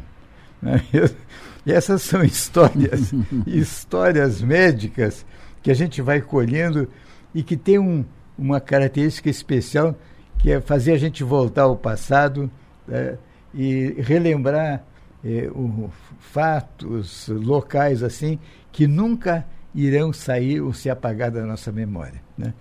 E era, era esse, eram esses meus recados de hoje. É, Espero que todos tenham uma, boa, boa semana e pensando sempre em, no dia 15, é, procurar a Unesc, a nossa universidade aqui, que na época se chamava FUCRE, quando nós fundamos, fizemos a fundação, há 30 anos atrás, era a FUCRE. Isso. E, então, e, que todos estejamos lá para relembrar é, fatos do, do passado e fatos eh, eh, que eu considero da maior, maior relevância. Né? Eh, por exemplo, o, o, a Fundação tinha um concurso anual de, de livros, de poesias, de contos e, e tudo. E eu tenho, foram nos dois últimos anos, eu tenho esses dois últimos livros, né? com premiações, e o Estado inteiro participava, Delor. O Estado inteiro. É, o, o, as, as outras efemérides, os outros fatos que foram que nós, nós festejamos, até hoje eu tenho na memória e, e, e se deve ao esforço de cada um da, dos, dos, participantes da fundação que entendiam a importância daquele momento. Não é hora de deixar cair a peteca, né, Delor? Mas deixa eu fazer uma, uma correção. O senhor ficou impactado com a, com a informação da Fundação muito, Cultural, né? Muito. Mas ela não acabou. Não. Não. Uh, Tem mais? Não, não, na, na, não, não. Uh, na época foram encaminhadas e discutidas a extinção da Fundação de Meio Ambiente e Fundação de Cultura. Certo? Chegou a ser discutido isso, havia, o prefeito Salvar havia uh, manifestado a intenção disso, mas houve reações. a vereadora Roseli De Luca, por exemplo, professora Roseli De, Luca, que foi secretária de Educação de Criciúma, terminou agora no final do ano seu período como presidente da, da Câmara, ela foi uma das, das, das autoridades, das lideranças que resistiu a isso, uh, em relação à Fundação de Cultura uh, e defendeu a permanência da Fundação de, de Cultura e o prefeito Salvador recuou disso. Uh, foi extinta a Fundação de Meio Ambiente. A, fund a Fundação de Cultura continua viva. Opa! Para ser Olívia. Bela, boa, bela notícia. Continua viva. Bela, quem a fundação que foi extinta foi a Fundação de Meio Ambiente, que virou uma diretoria da prefeitura de Criciúma. A Fundação de Cultura, ela está em funcionamento. Graças a Deus. Perfeito. É, graças a Deus. Deixei o senhor é. mais tranquilo? Deixou, deixou. Já estava com taquicardia aqui, o homem. Eu estava abalado. Estava Já estava aqui com taquicardia. estava roxo, vermelho. Obrigado estava... pela, pela vereadora e professora Roseli Luca aqui pela, pela contribuição, pela correção necessária, oportuna uh, e importante. Sim, parabéns à, à nossa vereadora. Parabéns. Roseli olha, tu, tu foi um remédio uh, sublingual para o doutor Henrique aqui. doutor Henrique Pachter, é sempre bom recebê-lo aqui, sempre bom conversar consigo. Muito obrigado, sucesso e energia, bom trabalho, até semana que vem. Bom dia a todos, bom dia a todos. E com o doutor Henrique eu fecho o programa desta sexta-feira, fecho a semana. Lembrando sempre que o nosso papel nessa vida é ser e fazer feliz, agradecendo a audiência de todos vocês. Agora passo o microfone para o Everaldo João, que traz a sua dica de música e da sequência tem a Manu Silva com o Conexão Sul, porque o titular do programa, o Enio Bis, está iniciando lá em Ariquemes agora uma viagem de volta. Uma viagem de 20 horas para chegar aqui. Uh, mas um, devidamente recompensado, eles foram lá acompanhar e prestigiar e contar pra gente uma bela vitória do Tigre ontem lá em Rondônia. Então, boa viagem aos nossos companheiros do Timaço, da Som Maior. Na sequência, então, Everaldo João, depois Manu Silva e na sequência, Som Maior Esportes, hoje coordenado pelo J. Nassif. Bom dia!